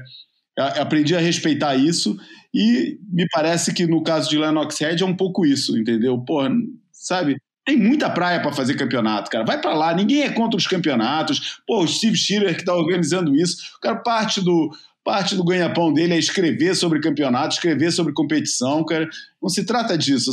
Se trata simplesmente de, porra, nem tudo tá, tá, tá, tá aberto, cara. Nem tudo é acessível, cara. Vamos tentar preservar um pouquinho do que é. Não, não custa muito, cara. Tem, tem outras opções, tem, tem outros caminhos. Não precisa ser é, é, tudo em todo lugar. Não sei o que vocês acham disso. O argumento dele, o argumento dele é muito bom, porque tem um, um camarada que, que questiona ele e fala assim, pô, Lennox não é segredo, todo mundo conhece Lennox. Aí ele fala, tem uma diferença enorme entre o pessoal conhecer e você fazer um show no negócio. É claro. completamente diferente. É a mesma coisa. Todo mundo conhece. Todo mundo conhece shows. É isso. É. Coxos é a onda mais conhecida de Portugal, é a onda mais emblemática junto com Supertubos e Nazaré. Mas não é uma questão de segredo, é uma questão de, porra, vamos preservar as coisas, cara, sabe? Vamos manter as coisas, tentar manter as coisas um pouquinho como era, sabe? Para as próximas gerações de surfistas poderem sentir um pouco daquilo que os outros sentiram antes é. É, deles. Eu, eu acho que se essa voz for uma voz da comunidade organizada e que se pronuncia dessa maneira é, uníssona, é, eu acho que está tá valendo. A questão é saber se ele representa de fato é, a, a, comunidade mesmo. Porque eu estou pensando aqui no contraponto, é, Bells é como a Ericeira é, é uma reserva mundial de surf e tem uma série de, né, de, de, questões para conseguir esse selo e, e as principais são ligadas à preservação do, do, do meio ambiente, do, do ecossistema em torno. Então, assim, dá para conjugar as duas coisas, mas também acho acho justo que, que não queiram conjugar as duas coisas, né? Que queira ser um santuário, queira ser um, um local para a comunidade, não para expor para o mundo inteiro. É. Bruno, no, no, no post que o Derek Hind fez sobre o assunto, é. ele recorda que é, o, a Hip Cool mesmo tentou organizar um, um, campeonato, um, um, happening, eles chamam corporate happening, é, na, na, em Lennox umas décadas atrás e com uma reação negativa muito grande. Por isso, parece que já é uma coisa meio Entendi. tradicional é. de é, botar meio Lennox meio off-limits para uhum. o corporativo do surf. É. É, vale, é o que ele fala, né? Não sei, é o que ele fala. Eu só estou analisando o espírito da coisa. Uhum. E que me parece um negócio válido, acho, pelas razões é, que eu já. É. Tô aí, pelo espírito da coisa também, tô nessa. Bom, eu, eu sei de uma coisa, uma, e, e deve ser mencionado porque pode, pode ser um problema o, os tubarões não estão para brincadeira lá. Puta, eu pensei muito nisso. Fora que tem, meu irmão, dentro. A gente estava pegando onda nesse dia, eu fui surfar com os moleques é, em Lennox. E a, me lembro que o Adriano namorava a Patrícia que, Patrícia, que hoje é mulher dele. E não sei se tinha mais a namorada de alguém, cara. Acho que tinha namorado do Alerro, que talvez seja a mulher do Alerro hoje em dia. Meu irmão, as mulheres estavam sendo jantadas pelos mosquitos fora d'água. era, era um ambiente meio, meio certo ponto selvagem ali. Bom, vamos passar então para a parte onde o, os nossos colaboradores, eventuais colaboradores, participam do, do Boia. Primeiro, um convidado para lá de especial, o Tiago Pires, o Saca, vai nos contar é, quem é o, o campeão que nunca foi para ele e por quê. Então vamos para a vinheta? Depois ouvimos o saca. Crioula, eu quero é mocotó. Júlio, espero que o podcast esteja a correr bem. A minha escolha vai para o Taj Barrow. Uh, acho que é uma escolha bem, bem previsível e, e, e, bastante consensual. O Taj foi um cara que dominou Uh, a carreira júnior foi um cara que trouxe muita coisa nova para cima da mesa. Uh, acabou por ganhar campeonatos em tudo quanto era lugar. Uh, chegou a ganhar Pipe Masters. claro que não era um, um, cara dominante no estilo de onda pesada, mas chegou a ser muito técnico e chegou a ter grandes prestações neste tipo de ondas. faltou um pouquinho de sorte, um, um pouquinho mais de se calhar de determinação nas alturas cruciais, mas teve vários segundos lugares. Um, foi um cara que influenciou muita gente. Um, surf de sobra para ser campeão do mundo, por isso aí vai a minha escolha. Um grande abraço aí para o Brasil. Um abraço. Porra, ótimo, hein? Eu, eu acho que o, o Ted Burrow, é. ele, sem dúvida nenhuma, será. Se, se houvesse uma, uma é. eleição de verdade. É, uma contagem de votos, né? É. Eu acho que ele ganharia longe, né? É. E, porra, ah, fora o é, fato de ser uma gente boa, né, meu irmão? Porra, é. moleque é gente boa, o cara, puta. O cara. E, e, tem uma coisa também, ele nunca amarelou pra porra nenhuma, cara. Ele nunca amarelou Onda Grande, é. ele nunca amarelou para o circuito. É. Porque você tem, você tem, por exemplo, o exemplo do. É, os exemplos clássicos da geração dos Lakers, dos caras que podiam ter sido e não foram. Uhum. Como eu, eu vou lembrar do Rob Machado. O Rob Machado ele ficou ressentido e nunca mais voltou, é. cara. A porta ficou fechada e ele diz: ah, vocês não merecem mais a minha presença. É. O, o Tej Burrow era sacaneado é, às vezes perdia baterias que era óbvio que ele tinha ganho. E ele não botava a viola dentro do saco, não. Ele voltava para competir no, no, campeonato seguinte e ganhava. E mostrava. Ah, ele não sabe se fala onda grande, então vamos lá, eu ganho em onda grande. Ah, mas ele não sabe entubar, eu entubo. Ele foi lá, cara, e, e, e, insistiu, cara. Eu acho que eu tenho muita admiração pelo, pelo Taj. E saiu com um sorriso no rosto. E saiu numa bateria que, porra, uma das melhores baterias que ele fez na vida, é. né? Cara, eu vou, vou, lembrar um caso rapidinho aqui, que eu estava com o Gabriel Rios, meu, meu parceiro de viagens ao longo de anos, quase duas décadas no RU, e a gente estava na Praia da Vila em Bituba, num daqueles eventos do, do, do extinto WCT, né, que as pessoas continuam chamando de WCT, embora já seja CT há um tempo. E a gente estava esperando o teste para uma sonora. Na hora da sonora, ele foi alugado por umas pessoas que estavam na nossa frente. Quando chegou a nossa vez, ele parecia estar um pouco incomodado. Cara, o Gabriel Rios, enquanto eu o entrevistava o Ted Burr, o Gabriel ficou de olho que parece que o Slater ia descer para uma bateria e eu acho que tinha título mundial envolvido. Então ele deixou, o Gabriel deixou eu com o microfone no Ted e com a câmera fez um movimento lateral para buscar deixar o rec ligado e buscar um insert da imagem do Slater passando. O Ted viu aquele movimento do Gabriel e falou: "Porra, cara, Pô, tô aqui esperando um tempão, falando um tempão com vocês. Você vira a câmera pro cara lá, eu vou embora daqui. E abandonou eu com o microfone na mão e o Gabriel com a câmera torta. Falei, dei um esporro no Gabriel, nunca discuti com o Gabriel na vida, mas na hora dei um mini esporro, esporro do meu jeito, light. Falei, porra, Gabriel, como é que tu abandona o cara que a gente tá fazendo para fazer a imagem do Slater? Não sei, o, o Burrow ficou puto pra caralho. Meu irmão, a gente, foi, a gente levou tão a sério a situação que a gente chegou em casa e foi ver a imagem ele não levou a sério, ele não ficou puto, só que ele, ele foi embora, só que o, o semblante dele continuava com um sorriso estampado, entendeu? Então, assim, até o cara contrariado, ele era um contrariado, porra, de boa, ali, tranquilo, entendeu? Então, é. Essa é muito boa. É. Acho curioso essa história do. É. Curioso não, porque eu, é como o Saka fala, a escolha é consensual e, e, e óbvia, é, principalmente vindo dele, né? Que foi um cara, não, não, pode esquecer que o Saka é da mesma geração que o Tej Burrow, inclusive quando foi aquela fase do, do Billabong Jr., Jr., né? Que eles faziam os filmes com, com o Jack McCoy. É, aquele wide open era ele, o Tej, o Saka, o Tej, o Andy Irons, é. o CJ Hopwood, Trent Monroe. Yuri Sodré estava lá. Yuri Sodré, exatamente. é.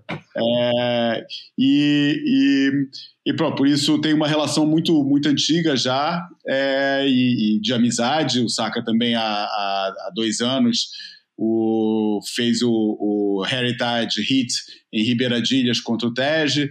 É, enfim, tem essa relação, além do reconhecimento justo como surfista. Mas eu, eu, eu lembro de uma história engraçada que o Saka me conta, uma história que foi quando, no último ano do Saka como surfista da Billabong, ele finalmente foi convocado para uma, uma viagem da Billabong na Indonésia.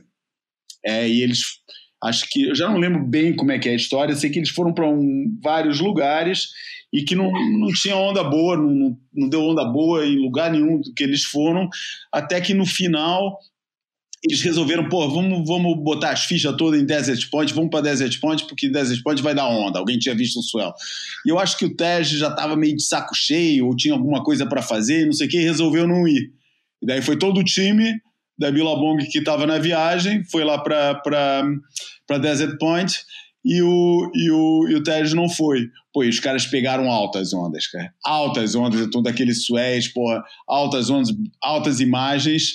É, do Saka acabou não, não, não, sendo nada aproveitado, porque ele pouco depois fechou com a Quicksilver e as imagens ficaram sem validade. É, mas o Saka contava que, que o Andy Irons é, ficava às vezes na, na Tava tão eufórico que ele ficava assim gritando na, na no barco, ficava gritando assim, é, I, que era a campanha da, da Billabong na época, I surf because, né? E o cara ficava gritando, I surf because, Tej don't! para comemorar o mar que eles estavam pegando e que o Tej tinha perdido. Uhum. É, é, é, a história sobre o Tej que eu tenho para contar e que tá ligado ao Saka, que é, que é engraçado. Uhum. E o, Bom, eu. Fala. Não, o pico que a gente ficou devendo lá do, do norte de WA não era Gnalu?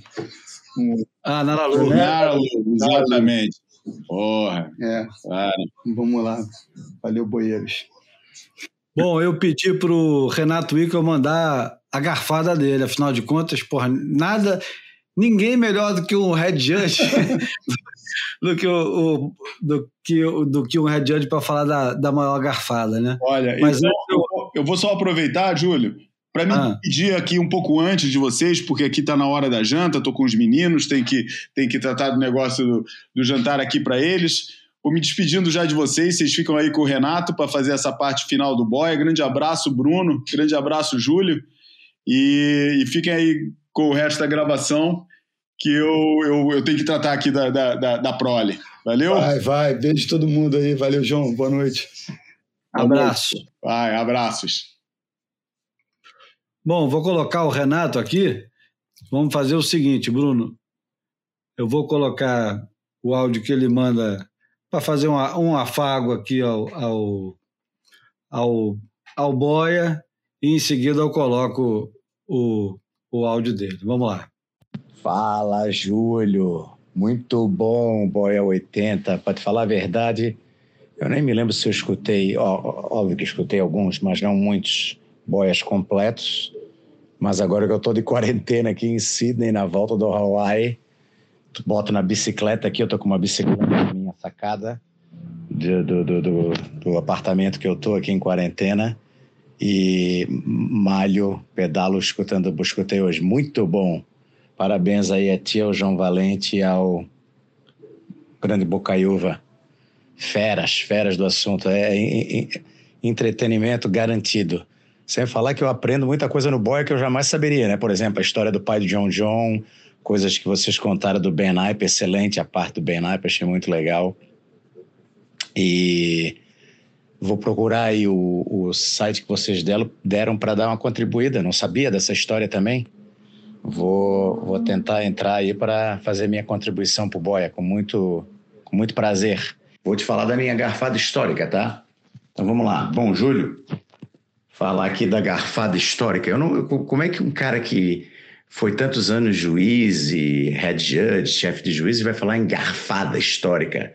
Eu prefiro o erro de julgamento, mas eu sei que o apelo do termo garfada é ótimo, né, para dar polêmica e instigar os ouvintes. Mas vou contar uma história para vocês. Final do Durban, é, em Durban, do Gunston 500, lendário campeonato que acontecia na África do Sul, na cidade de Durban. É, o Sean Thompson ganhou seis vezes consecutivas, etc. E a final, a New Pier, entre Peterson Rosa e Simon Law. A maré cheia, aquele mar meia boca, assim, um metrinho, meio gordo, quebrava, não reformava, às vezes reformava, vinha até areia. E Afinal, rolando, a galera toda embaixo da, da estrutura do campeonato, que era construída naquela época com, de tubos e, e lonas, com quatro andares, e a australianada e a brasileirada toda no andar térreo, onde eram os competidores, juizada no último andar, obviamente. Peterson ganhando a bateria e o relógio tocando e faltava, sei lá, um minuto para acabar a bateria, talvez menos de um minuto, o Simon Law precisava de um 5.3 para virar a bateria. E aí, né, o estou falando, mais um minuto, 40 segundos, 30 segundos, 20, ele vai começar a regressiva.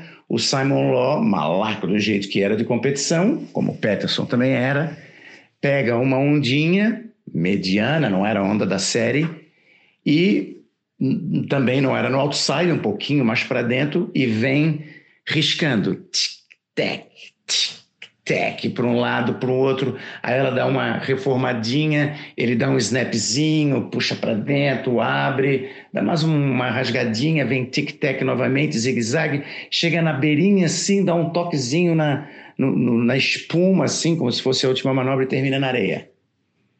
A brasileirada explode já. Peterson campeão. Eu olhei a onda como chefe de juízes, última onda do campeonato, última onda da bateria. Fui dar a última passada, tava com meu, era final, estava com o meu melhor quadro uh, internacional a postos, incluindo dois brasileiros e passo por trás dos juízes e começo a ver as notas. Antes de, de sair para ver as notas, eu pensei, bom, um 4, 4,5, 5 com um cartãozinho de Feliz Natal para o Simon Law. Né? Não vira nem com banda de música. Peterson ganhou. Passo, lembrando que naquela época não tinha vídeo replay e, e a gente só tinha o vídeo replay que eu comecei a utilizar, que era uma câmera que o Robson da computação filmava e a gente via as baterias depois, quando ele não perdia uma onda ou outra, no aquele monitorzinho vídeo Walkman da Sony que tinha que eu viajava com aquilo para poder tinha que rebobinar e marcar onde é que parava a fita para poder uh, uh, mostrar para os atletas. Então não tinha replay. Comecei a passar primeiro juiz cinco e meio. Eu digo, eita porra. Segundo juiz seis. Assim, o quê? Próximo juiz, cinco e meio. Comecei a suar frio. Comecei a suar frio. Próximo juiz, quatro e meio. O último juiz, cinco e meio. Resultado, cortou o seis, cortou quatro e meio, cinco e meio, o Simon Law virou bateria. E naquela época, aquele ano foi o ano, era um ano da introdução, uh, não, o, aquele ano, o ano passado, foi o ano da introdução do sistema de computação, era o meu começo como head judge na, na ASP, e o sistema de computação no circuito também. E alguns eventos ainda tinham a, a opção de optar, a opção de optar, porra, essa aí ficou fogo, a, a opção de não revelar, devo dizer, a, o resultado da final. E o Paul Botter, o diretor de prova, fez essa opção. Não vamos dizer o final a situação da bateria no final, porque eu quero fazer o suspense no pódio. O que eu e o Mano discordamos, é o Mano da BitByte, que inventou o sistema, querido Mano, discordamos, obviamente. Mas ele tinha opção e a gente teve que acatar. Cara, Peterson e o Simon Law, enquanto isso, o Peterson, eu puxando os cabelos, falando com meus vocês têm certeza, não sei o que, todo mundo, não, tem, tem. Então, pô, meu pé no principal, não posso mudar a nota, né? Taca a nota, saiu a nota, Simon Law ganhou, não foi divulgado. Peterson e Simon Law saindo d'água, Simon Law cabisbaixo, Peterson carregado para a brasileirada. Os australianos cumprimentando Peterson, mandou bem, venceu mesmo, parabéns, não sei o quê. E aí, daqui a pouco, mais tarde, foi ter o pódio. E o vencedor, né, apresenta os dois terceiros, e o, o segundo lugar é Peterson Rosa. Até o Simon Law ficou branco, Peterson também, e na época, imagina, meu querido, meu ídolo, meu ídolo, só tem dois ídolos no esporte, Ayrton Senna e Ricardo Bocão. O Ricardo Bocão era técnico do, do Peterson. Eu tive que conversar com o Ricardo Bocão e com o Peterson para explicar por que, que ele perdeu uma bateria que eu tinha certeza que ele ganhou. É isso aí. Tá aí o meu, minha garfada do século. Eu sempre digo para meus amigos, se naquela época, então eu me lembro uma outra rapidinha, que o, e essa ele virou mesmo, o Greg Emsley virou em cima do Vitor Ribas numa marola safada na Barra da Tijuca. Eu também fiquei horas conversando com, com, com, a imprensa depois, mas essa eu achei que o resultado foi justo. Eu falo para a galera, se naquela época tivesse mídia social, eu não estaria aqui reportando o acontecido. Eu já tinha sido assassinado. Um beijo aí para vocês e parabéns pelo trabalho, para o João Valente, para o Bocaiúva também, vocês estão quebrando a bala. Falou!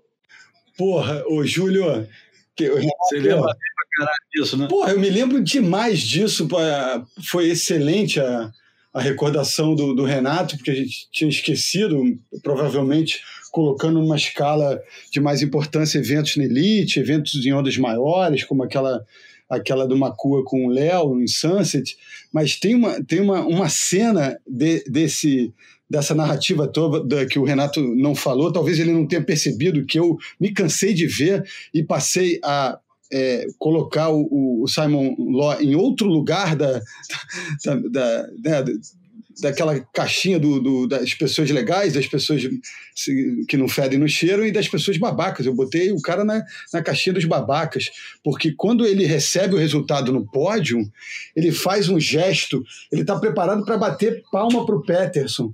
Aí quando os caras falam The winner is Simon Law, a, o movimento da palma vira aquele movimento do se fudeu, sabe? De um, de, uma, de um punho fechado batendo na mão aberta, espalmada.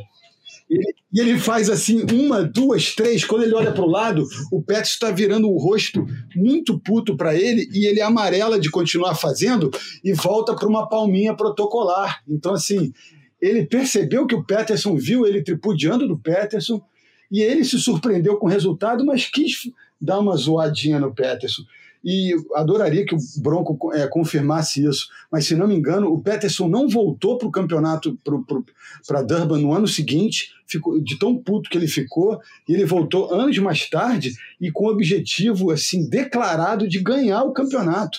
E ele ganhou no ano 2001 esse mesmo evento, já com o nome, porque ali ainda era Guston, né? Ele voltou a partir, do, acho que de, do ano 2000, aquele, a final do Taylor Knox com o Mandinho, o, era Mr. Price Pro. E, ele voltou, e o Peterson ganhou o Mr. Price Pro do ano 2001, assim, com, com motivo declarado de, de, de revanchismo, de querer ir lá e ganhar o troféu daquela, daquele campeonato que impediram ele de levar para casa em 97. Muito bem lembrado pelo Renato. Pô, Renatão, mandou bem. Pois é, então acho que assim a gente já pode terminar uma hora e 55, ainda vamos colocar a música. Esse aqui já passou de duas horas fácil. O pessoal comemora quando tem mais duas horas de boia. Os boeiros, né? Boeiro raiz comemora, porra. o boia moleque, o boia raiz, né? Beleza. É. Bom, Bruno, alguma, alguma consideração a fazer antes da gente caminhar para o final de vez? Não, não, vamos, vamos. Pô, é isso, boy raiz, boy moleque. na, nas ondas do mundo aí, nas ondas, na, na, na rede. Em geral para vocês, amigos, ouvintes. Você acha que a gente bota logo duas músicas para terminar? Uma música só, né? Não, já sei. É. Vou, botar, é. vou botar uma só. Que vale hoje. Pior que essa eu tô, eu tô na dúvida entre duas músicas, vou até compartilhar contigo. Estou na dúvida entre duas músicas. Uma chama Iemanjá, Rainha do Mar, é da Maria Bethânia, com letra da, da Sofia. O João ia gostar se ele tivesse aqui agora. E a outra é Iemanjá só, e é da Serena Assunção com a Cel. Serena Assunção, filha do Itamar Assunção. Uau. Qual que você acha que é o? Cara, eu vou homenagear um. que Eu acho que ele não nos ouve, um, um amigo de um grupo que, porra, soube depois de quase 50 anos de idade, que é a Betânia, irmã do Caetano, meu irmão. Então, eu vou, eu vou homenagear a ignorância alheia e vou votar na Betânia. Então vamos terminar com Iemanjá, Rainha do Mar. Esse foi o boy número 82, pessoal. Muito obrigado. Quem é, ainda aguentou até aqui, se puder fazer uma contribuição no Catarse, sinta-se à vontade. É isso aí. Se não, se não puder, compartilha com os amigos, é, conversa com o pessoal sobre os assuntos de hoje. Diz que não conhecia o Jock Shutterland e conheceu no, no Boia, foi, achou engraçado a viadagem em torno do Tom Curren, ou alguma coisa parecida, mas não deixe de de nos ajudar compartilhando e, enfim, incentivando. Esse foi o Boia número 82 e para terminar, vai meu abraço para quem nos ouviu, um abraço para o Bruno Bocaiúva, para o João Valente que já foi e hoje é dia 2 de fevereiro, dia de Iemanjá, Rainha do Mar, vamos com a Maria Bethânia. Aquele abraço. Salve ela, sempre.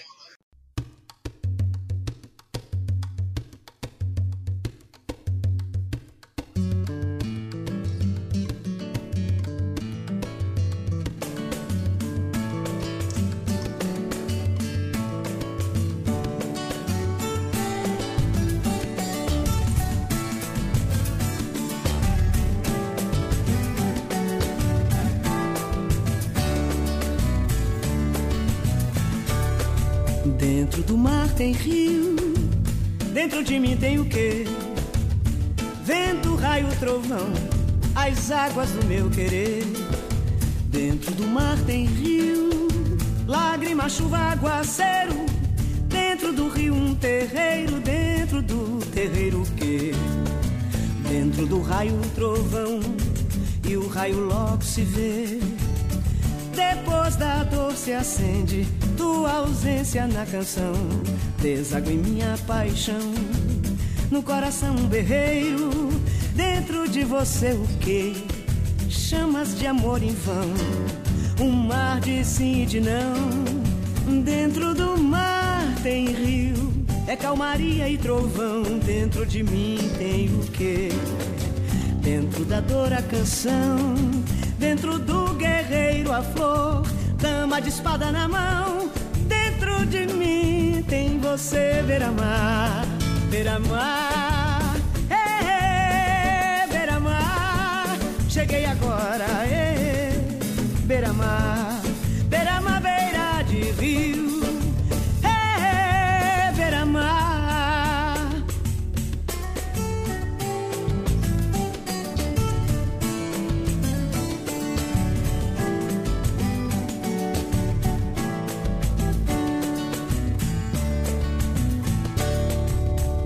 do mar tem rio, dentro de mim tem o quê?